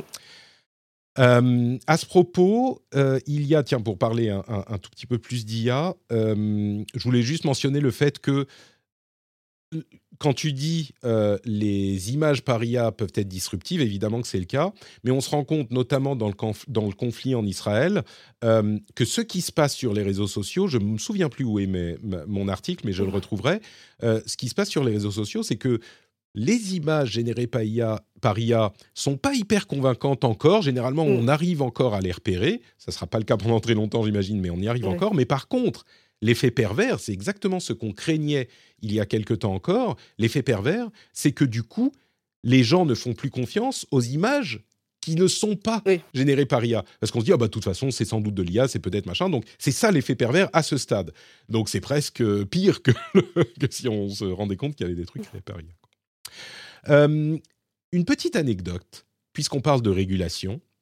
Euh, je voulais mentionner cette euh, interview qui sera dans la newsletter, évidemment, mais une interview avec Lawrence Lessig, qui est notamment l'un des cofondateurs des Creative Commons. Donc, c'est quelqu'un qui est un grand penseur du net, qui a fait une interview avec Nilay Patel pour le podcast de The Verge. Et il a parlé de plein de choses intéressantes sur de l'IA, le copyright, euh, etc., etc. Mais il a mentionné une anecdote sur le copyright spécifiquement et la création du copyright. Il disait au départ, quand le copyright a, été créé, c'était pour protéger les auteurs et ça concernait spécifiquement les auteurs américains. Les auteurs étrangers n'avaient pas droit au copyright. A priori, on se dit, bon, bah voilà, c'est l'État américain qui veut protéger euh, sa création locale. Très bien. Sauf que l'effet pervers, ça a été qu'il y avait le copyright pour les auteurs américains, donc leurs livres étaient à certains prix. Les livres des auteurs étrangers étaient moins chers. Et donc, tous les livres non protégés par le copyright étaient beaucoup moins chers. Et les auteurs américains ont eu évidemment euh, un dur réveil et sont allés faire du lobbying, c'est passé très vite, hein, auprès du gouvernement pour dire non, non, non, non, non, non, oh, tout le monde, le copyright c'est pour tout le monde parce que on veut pas juste nous avoir ce désavantage économique. J'ai trouvé la- la- l'anecdote vraiment euh, amusante et puis surtout euh, parlante pour parfois des effets un petit peu inattendus de- de- d'une décision et qui vont aller dans d'autres, dans un autre sens, quoi. J'avais trouvé ça marrant. L'interview dans son ensemble sera euh, présente dans la newsletter. Enfin, l'interview, le lien vers l'interview. Euh, et en parlant d'IA, le produit euh, créé par Sam Altman, OpenAI, et Johnny Ive d'Apple, qui s'appelle, comment il s'appelle déjà? Je ne me souviens plus. AI Pin. Je ne sais pas ce que c'est AI Pin, personne ne sait, mais il devrait être lancé le 9 novembre. Il était censé être lancé le 14 octobre, ou en tout cas présenté et ça coûte un millier de dollars, ce truc. On ne sait pas ce que c'est, hein. mais ça devrait arriver le 9 novembre. Guillaume, le Bitcoin, au fond des toilettes, ça sert plus à rien, un Bitcoin. Si tu as un billet de Bitcoin, tu peux t'en servir justement dans les toilettes, n'est-ce pas? Oui, évidemment, évidemment. Évidemment. Eh bien non, pas du tout. Le Bitcoin n'a ja- jamais été aussi élevé au niveau de son cours. Euh, il est passé il y a quelques jours de ça à 34 000 dollars par Bitcoin. Il était descendu, au, bah, effectivement, enfin au fond des toilettes à genre 20 000 il y a euh, un an et demi, quelque chose comme ça. On se disait depuis, bon, bah, terminé le Bitcoin. Bien, figurez-vous qu'une série de euh, lois et de législations qui clarifient le statut de la crypto-monnaie et a poussé la valeur du Bitcoin et qu'il est remonté au plus haut. Alors, je ne sais pas s'il a déjà été un petit peu plus haut ou si c'est vraiment la valeur la plus élevée. Ouais, il a déjà été plus haut. Hmm. Déjà été Historiquement, il était monté à 56 000, un truc comme ça, à certains pics. Mais il y a de ça il y a en 2021, je crois. C'est ça. Mais il est en train de sérieusement remonter et il est possible qu'il continue. Il est possible que ça s'arrête. mais, mais du coup, enfin, passer, certes, c'est la moitié de la valeur qu'il avait, enfin un petit peu plus, deux tiers de la valeur qu'il avait à sa, plus haute valeur, mais il a quand même presque doublé depuis la plus basse récente. Donc, faut peut-être pas enterrer le, Bitcoin trop vite non plus. Pour des raisons financières, enfin, euh, oui. Pour, des raisons de valeur, pas pour des raisons de sens ou de ce que ça apporte. On est d'accord. Ah bah non, bien sûr, bien sûr. Ah ça, c'est le problème est encore euh, entier, hein, complètement, complètement euh, inchangé. On parle un tout petit peu de Twitter. Hein. Bon, il faut. Mais il y a des trucs qui se passent.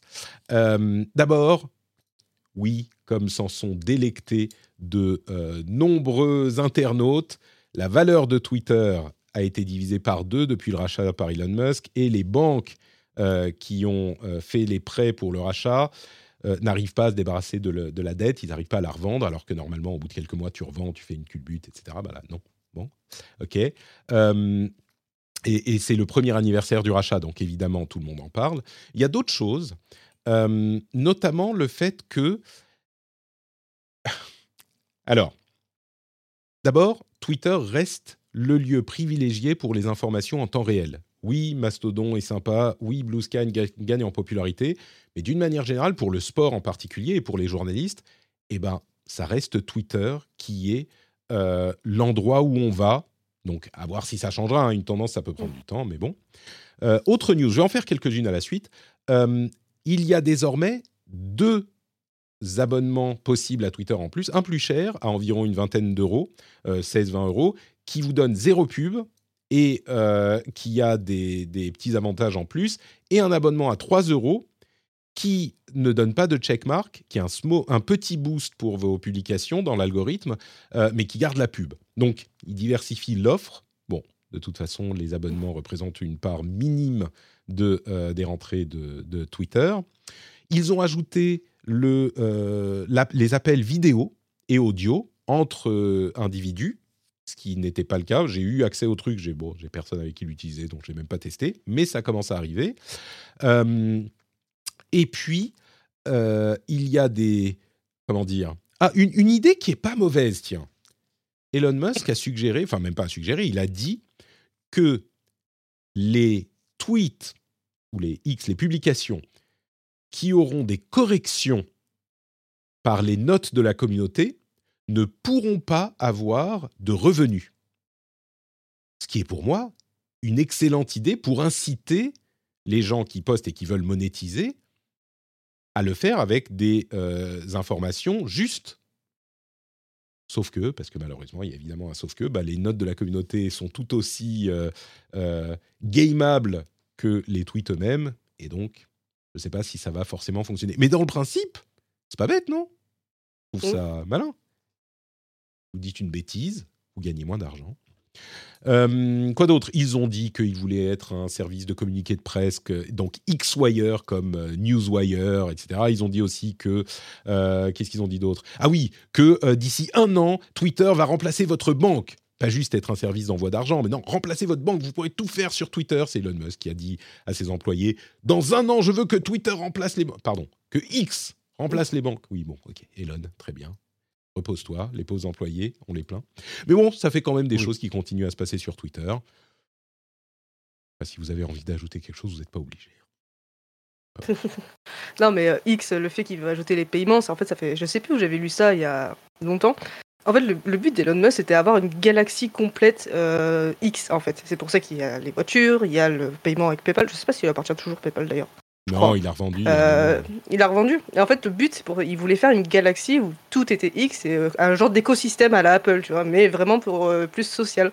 J'avais lu ça, je sais plus trop où, il y a longtemps, et en fait, je pense qu'en fait, c'est vraiment son but, c'est vraiment de, créer un écosystème. Et c'est pour ça que ça part un peu dans tous les sens, comme l'école, l'école sur Twitter. Enfin, qui va passer d'école sur Twitter, quoi C'est vraiment pas la base. Les appels, oui, tu veux dire. en fait, ouais, les appels, ouais, c'est ça, mais je pense qu'il veut créer vraiment un écosystème Euh, d'où la monétisation, d'où les abonnements payants, euh, d'où la rémunération euh, des, cré- des créateurs de contenu, tous les petits trucs comme ça, tu vois. En fait, je pense qu'il veut vraiment créer un écosystème. Est-ce qu'il va y arriver? Je sais pas, je ne suis pas de, devin, mais peut-être. Mais je pense que c'est vraiment son but de créer un vraiment petit écosystème social à lui, simplement, je pense. Alors oui, effectivement, c'est une super app qu'il veut créer, comme WeChat ou Line ou ces applications où on peut tout faire sur ces apps. Alors le contexte pour ces apps est, est différent, hein, en Asie en particulier, Mm. en Chine. Mais, euh, mais peut-être qu'il y arrivera. À vrai dire, tout ce qu'il fait là depuis le début, si seulement il n'était pas... Si, si on pouvait avoir Elon Musk, le côté génie, sans le côté euh, à moitié fou, ou complètement fou, ça serait super. Je dirais pas fou, je dirais impulsif plutôt. Ouais, impulsif et euh, bon, peut-être que fou est un petit peu euh, judgmental, euh, mais le côté, bon, tr- soyons très honnêtes, le côté euh, politique d'extrême droite, qui est vraiment un côté politique d'extrême Oui. droite, qui, qui Mm. s'il n'y avait pas ça et s'il faisait, je suis convaincu, c'est un, un exercice de pensée intéressant, s'il prenait exactement les mêmes décisions, s'il faisait les mêmes annonces, on dirait exactement ce qu'on disait à l'époque de Tesla et de SpaceX. On dirait, ouais, bon, il promet, mais ça va arriver peut-être plus tard. Mais il y a, là, il y a un truc intéressant. Là, il y a un truc, pourquoi pas? Là, Alors que maintenant, qu'on connaît le vrai euh, fond de- du cerveau d'Elon. Musk et que c'est un petit peu un égout, on se dit, oh, mais qu'est-ce qu'il fait? Mais ça, non, jamais de la vie, quelle horreur, machin. Bon. Bref. Euh, Qu'est-ce qui se passe? Encore des trucs euh, dans différents pays? Le- la loi Online Safety Bill en Angleterre a été passée. En gros, ce qu'ils veulent, c'est que l'aspect principal de la loi, c'est qu'il ah, y en a deux. D'une part, il faut que les sites interdits aux, moins de 18 ans confirment l'identité des gens qui y accèdent. Comme on l'a vu par ailleurs, et notamment en France, comment euh, vous démerdez. Évidemment, ça pose les problèmes d'identité. Est-ce que tu veux livrer ton identité à qui, à quoi, comment pour consulter un site porno ou ce genre de choses? La loi dit vous faites un truc. Et puis un autre aspect qui est un petit peu plus problématique encore, puisqu'il impose aux euh, réseaux de communication, aux services de communication, de livrer les données euh, que demanderaient les services de police, et donc ça met en danger le chiffrement. Et ça, c'est évidemment très problématique. C'est un- une question qui revient régulièrement dans la loi, enfin dans toutes les lois, parce que évidemment, d'une certaine manière, je comprends les services de police qui se disent, mais vous vous rendez compte, si on pouvait Mhm. avoir accès aux données de ce criminel ou aux données d'un suspect, on pourrait résoudre ce crime et protéger les gens. Je comprends cette idée, effectivement. Mais le- la contrepartie, c'est, bah oui, mais si tu commences à avoir accès aux données de tout le monde, il n'y a plus de vie privée, et ça, ça pose des problèmes aussi pour tout un tas de raisons. L'exemple que je donne souvent, c'est, il y a beaucoup de gens qui disent, mais oui, mais euh, la vie privée, moi je m'en fous, euh, j'ai rien à cacher, machin, j'ai rien à cacher, c'est classique. J'ai rien à cacher, est-ce que vous vous comporteriez exactement de la manière dont vous vous comportiez si vous aviez des caméras des services de police chez vous? Vous faites rien d'illégal.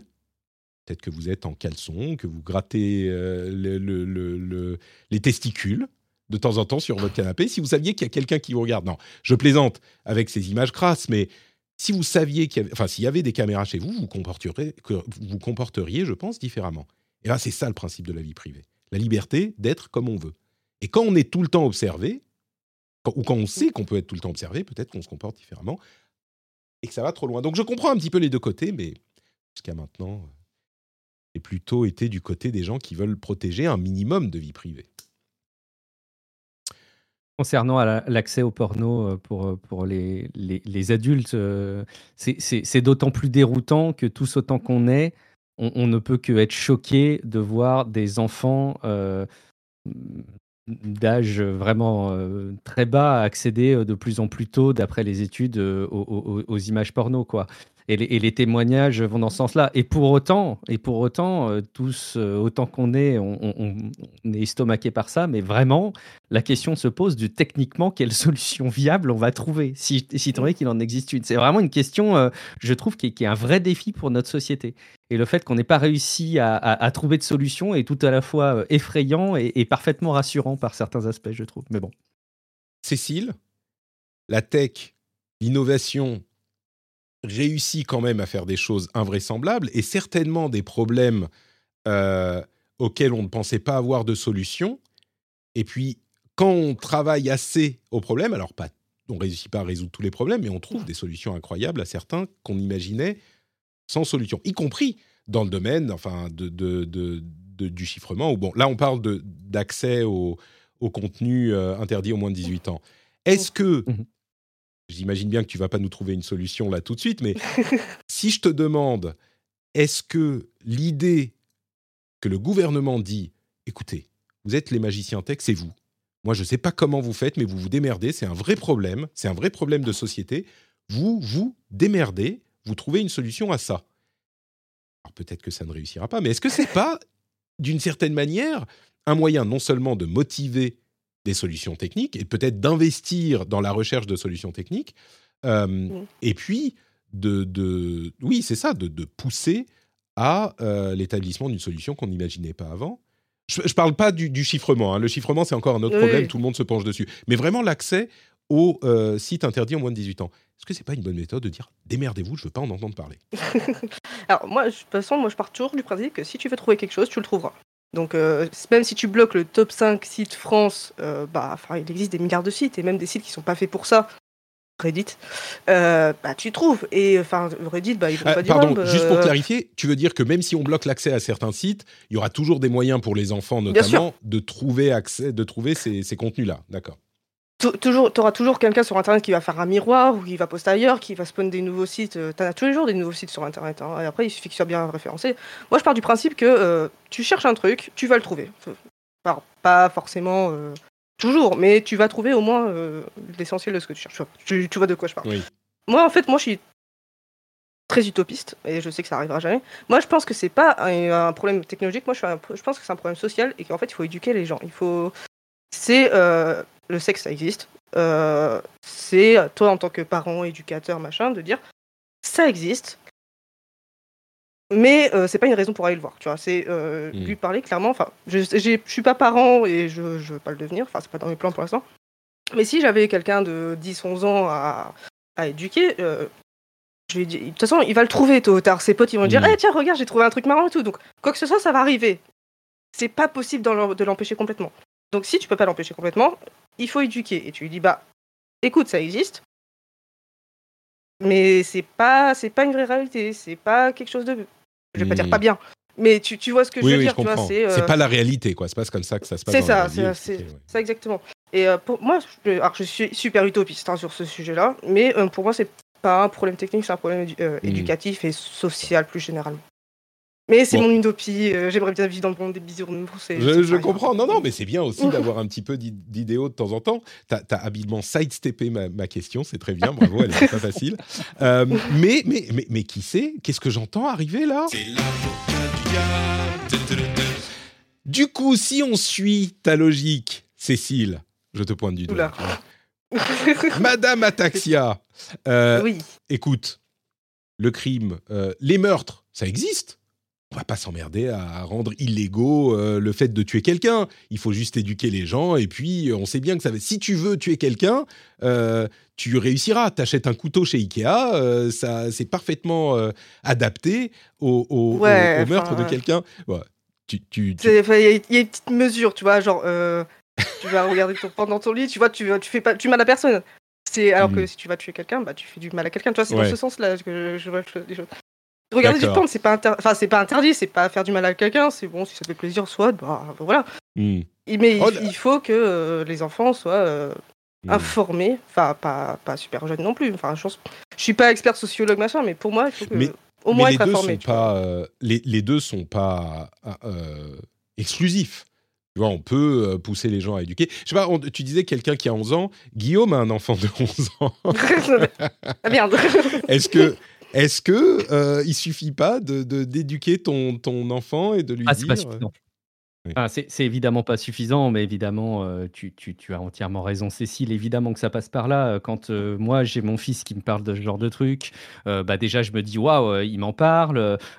Si en plus, il me dit, ah, là, ça me dégoûte, ça m'intéresse pas, je cherchais One Piece, moi, j'ai pas trouvé ce que je, ce que je cherchais. Bon, ça, ça me va aussi très bien, et puis c'est l'occasion de discuter. Il me fait des témoignages aussi de certains de ses copains au collège, en, en- qui sont extrêmement à l'aise avec ça. Lui, ça le dégoûte. Et il y a évidemment toutes les questions liées à l'effet de groupe, à la société, ça. qui sont autant d'éléments euh, qui rajoutent de la complexité. Et là, on est en train d'essayer de clarifier un sujet, mais qui est comme beaucoup de sujets, malheureusement, euh, euh, euh, trop compliqués pour être gérés et résolus en quelques minutes de discussion sur un podcast. Mais c'est moi, je ne peux pas me satisfaire de me dire que mon fils, simplement en tapant une requête sur un appareil, alors que je pense avoir fait un certain nombre d'efforts de, de, de, de- de limitation sur l'accès au contenu avec des contrôles parentaux, etc., parvient, mais en, en toute facilité, à accéder à, à- à des trucs comme ça. Et pour autant, Oui. je ne souhaite pas avoir une garantie technique d'interdiction totale. Je sais que ce serait pas non plus souhaitable d'un autre côté. C'est euh, suffisant. Après, il y a- il y, a des solutions qui existent déjà. Tu as les contrôles parentaux. Je sais que Cloudflare avait fait un, un, un DNS qui permettait de- d'effacer euh, certaines requêtes sur des sites euh, X en, en- en particulier. Il y a déjà des solutions techniques qui existent, mais euh, qui ne sont pas encore imposées et qui ne sont sur- pas imposées par une loi, en fait, surtout. Ouais, et puis c'est nier le fait que, comme tu le dis, euh, tu trouves toujours la solution. Je veux dire, dans un cours d'école, euh, voilà, les copains, ils Oui, sortent leur ça, smartphone, exactement. ils montrent les trucs. Bon, écoute. Ouais, je crois que le, le fait qu'un- qu'une loi ça- soit détournée n'est pas. Bon, là, je vous dis mon avis, même pas en tant qu'avocat Mm. du diable. On nous dit dans la chatroom Next- NextDNS, qui était un sponsor euh, de, de l'émission il y a quelques temps, mais dont je parle parce que c'est exactement ce dont on parle. NextDNS, c'est hyper pratique parce que. Mais c'est un peu technique, tu vois. Tu dis oui, bah, c'est facile, tu fais MDNS, Oui, bien sûr. Il faut s'y Faut connaître. être un peu technophile, je suis d'accord. NextDNS, c'est le fait de contrôler son DNS par un service tiers. Donc tu peux dire, alors moi je mets la DNS de NextDNS et je décide ce qui va retourner un résultat, ce qui va rediriger vers quelque chose. C'est- C'est hyper pratique, c'est bien bien fait, mais c'est un peu technique effectivement. Les, les gens qui nous Oui. écoutent peut-être auront euh, les connaissances pour gérer ça. Mais d'une manière générale, ce que je dirais, c'est le fait qu'une loi puisse être contournée, c'est pas une raison pour pas la faire. Euh, Exactement. et, et, c'est et même limite, je dirais, c'est pas plus mal qu'il y ait des lois et des interdits dont on sait qu'ils vont être contournés, parce que tu as Mhm. le, le petit sentiment de, euh, euh, de, comment on dit, pas digression, de ah, je trouve pas mes mots aujourd'hui. Euh, Braver l'interdiction, grosso voilà, de braver l'interdiction Mm. sur des trucs qui sont pas trop graves. euh, La défiance. Plutôt que sur les. voilà. Bon, allez, on conclut avec euh, bon, un, un- un truc qui sera aussi dans la newsletter. Il y a une autorité d'immigration américaine qui utilise un logiciel qui s'appelle Ghost, euh, qui est un outil pour déterminer si un candidat à l'immigration a eu des propos euh, négatifs sur les États-Unis, sur les réseaux sociaux. Et donc tu dis oui, bon, bah il y a euh, les réseaux sociaux. Si quelqu'un dit mort aux États-Unis, effectivement, tu vas dire alors pour l'immigration ça va être compliqué, machin. Sauf que le logiciel il te renvoie une réponse qui est pas alors il a dit ça, ça, ça et ça. C'est recommandé ou non recommandé. Ce genre de terminologie. Et Mm. à l'intérieur de l'algorithme, tu ne sais pas du tout comment ça fonctionne, d'où ça vient, qu'est-ce qu'il fait, machin. Et donc, ça pose un problème aujourd'hui. euh, Enfin, c'est un mini scandale, hein, même pas, mais c'est euh, l'un des, des- l'une des utilisations intéressantes de ce type d'outils qui sont problématiques. Non pas, je crois, parce qu'on l'utilise, mais parce qu'on ne sait pas ce qu'il fait. Donc, euh, on ne Oui. peut pas se défendre, on peut pas. Euh, toujours aux États-Unis, la Californie a suspendu, et vous l'avez peut-être- vu euh, dans quelques news, transgression Merci Guillaume. Enfin, l'autre Guillaume, un autre Guillaume. Euh, transgression, c'est ça. A suspendu le permis de euh, voitures autonomes sans chauffeur de sécurité de Cruise, l'initiative de General Motors. Et c'est pas vraiment parce que la voiture a euh, vraiment été, enfin les voitures ont été hyper problématiques. En fait, il y a eu un accident où une personne s'est fait renverser par une autre voiture, s'est fait percuter par une autre voiture, et la voiture sans conducteur de Cruise est venue dans l'autre sens. Et malheureusement, je suis déso- désolé pour l'image graphique, euh, a roulé sur la personne qui s'était faite renverser, et ensuite, en euh, décision normale, a voulu se garer pour, après le choc, se garer pour s'écarter du trafic. Sauf qu'évidemment, il n'y avait pas de caméra en dessous. il y avait- donc évidemment, la personne en question, euh, a, a- je ne sais pas si elle est morte, mais en tout cas, euh, a été encore plus blessée par euh, la manière dont ça s'est géré. Et en plus, Cruz n'a pas envoyé toute la vidéo aux autorités qui vérifiaient le problème et qui accordaient les permis, enfin au DMV, Department of Motor Vehicles.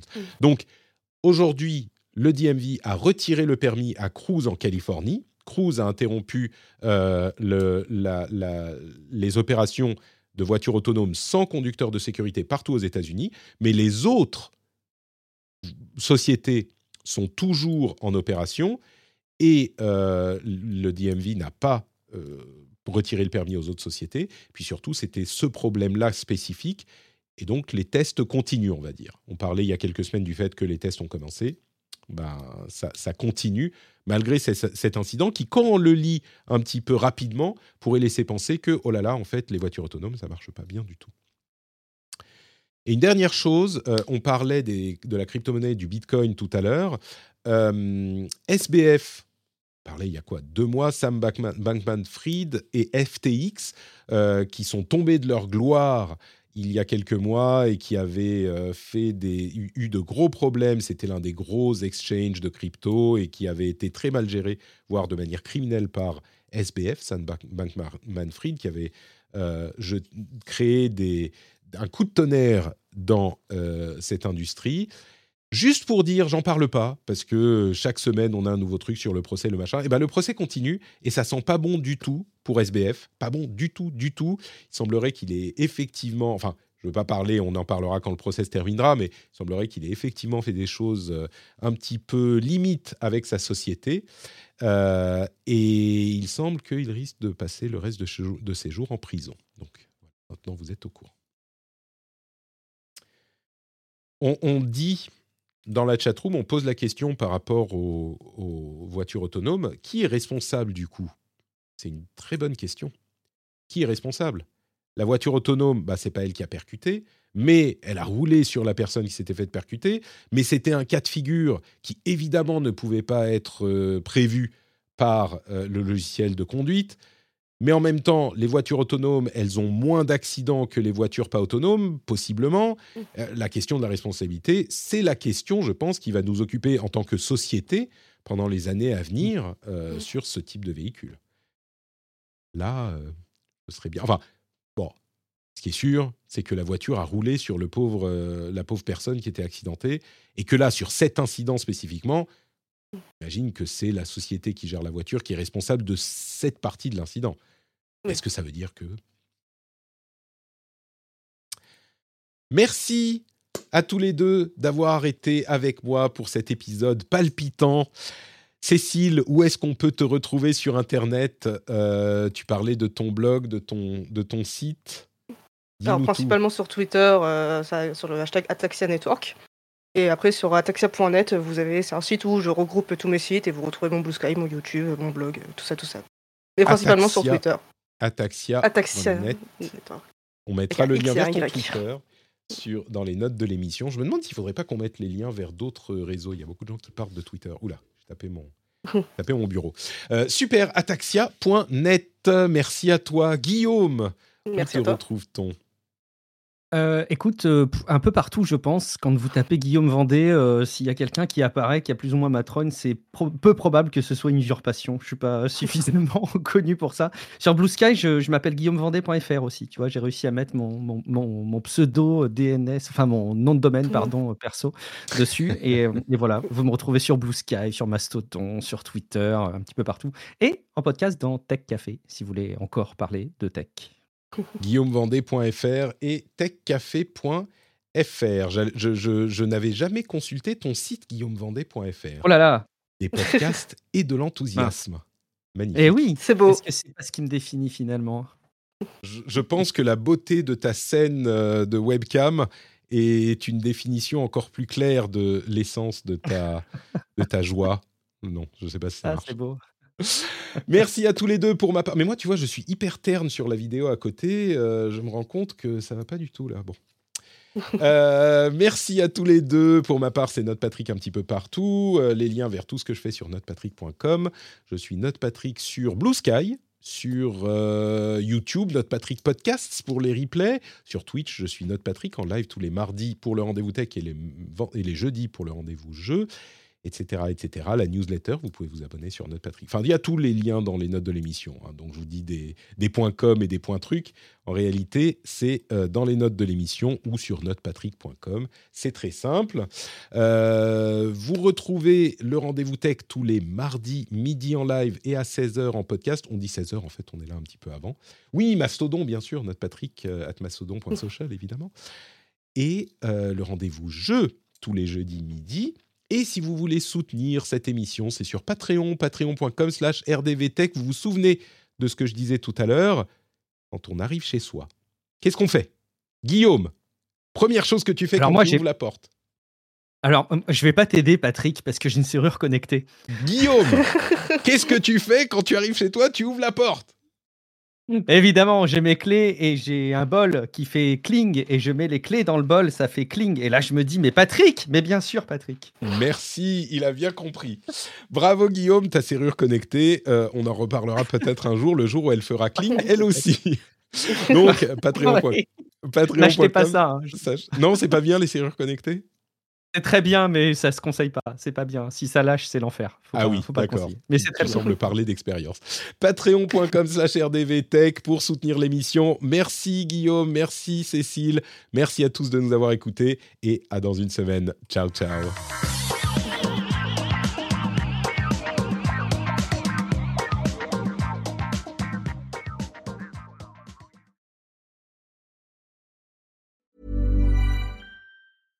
Small details are big surfaces. Tight corners are odd shapes. Flat, rounded, textured, or tall.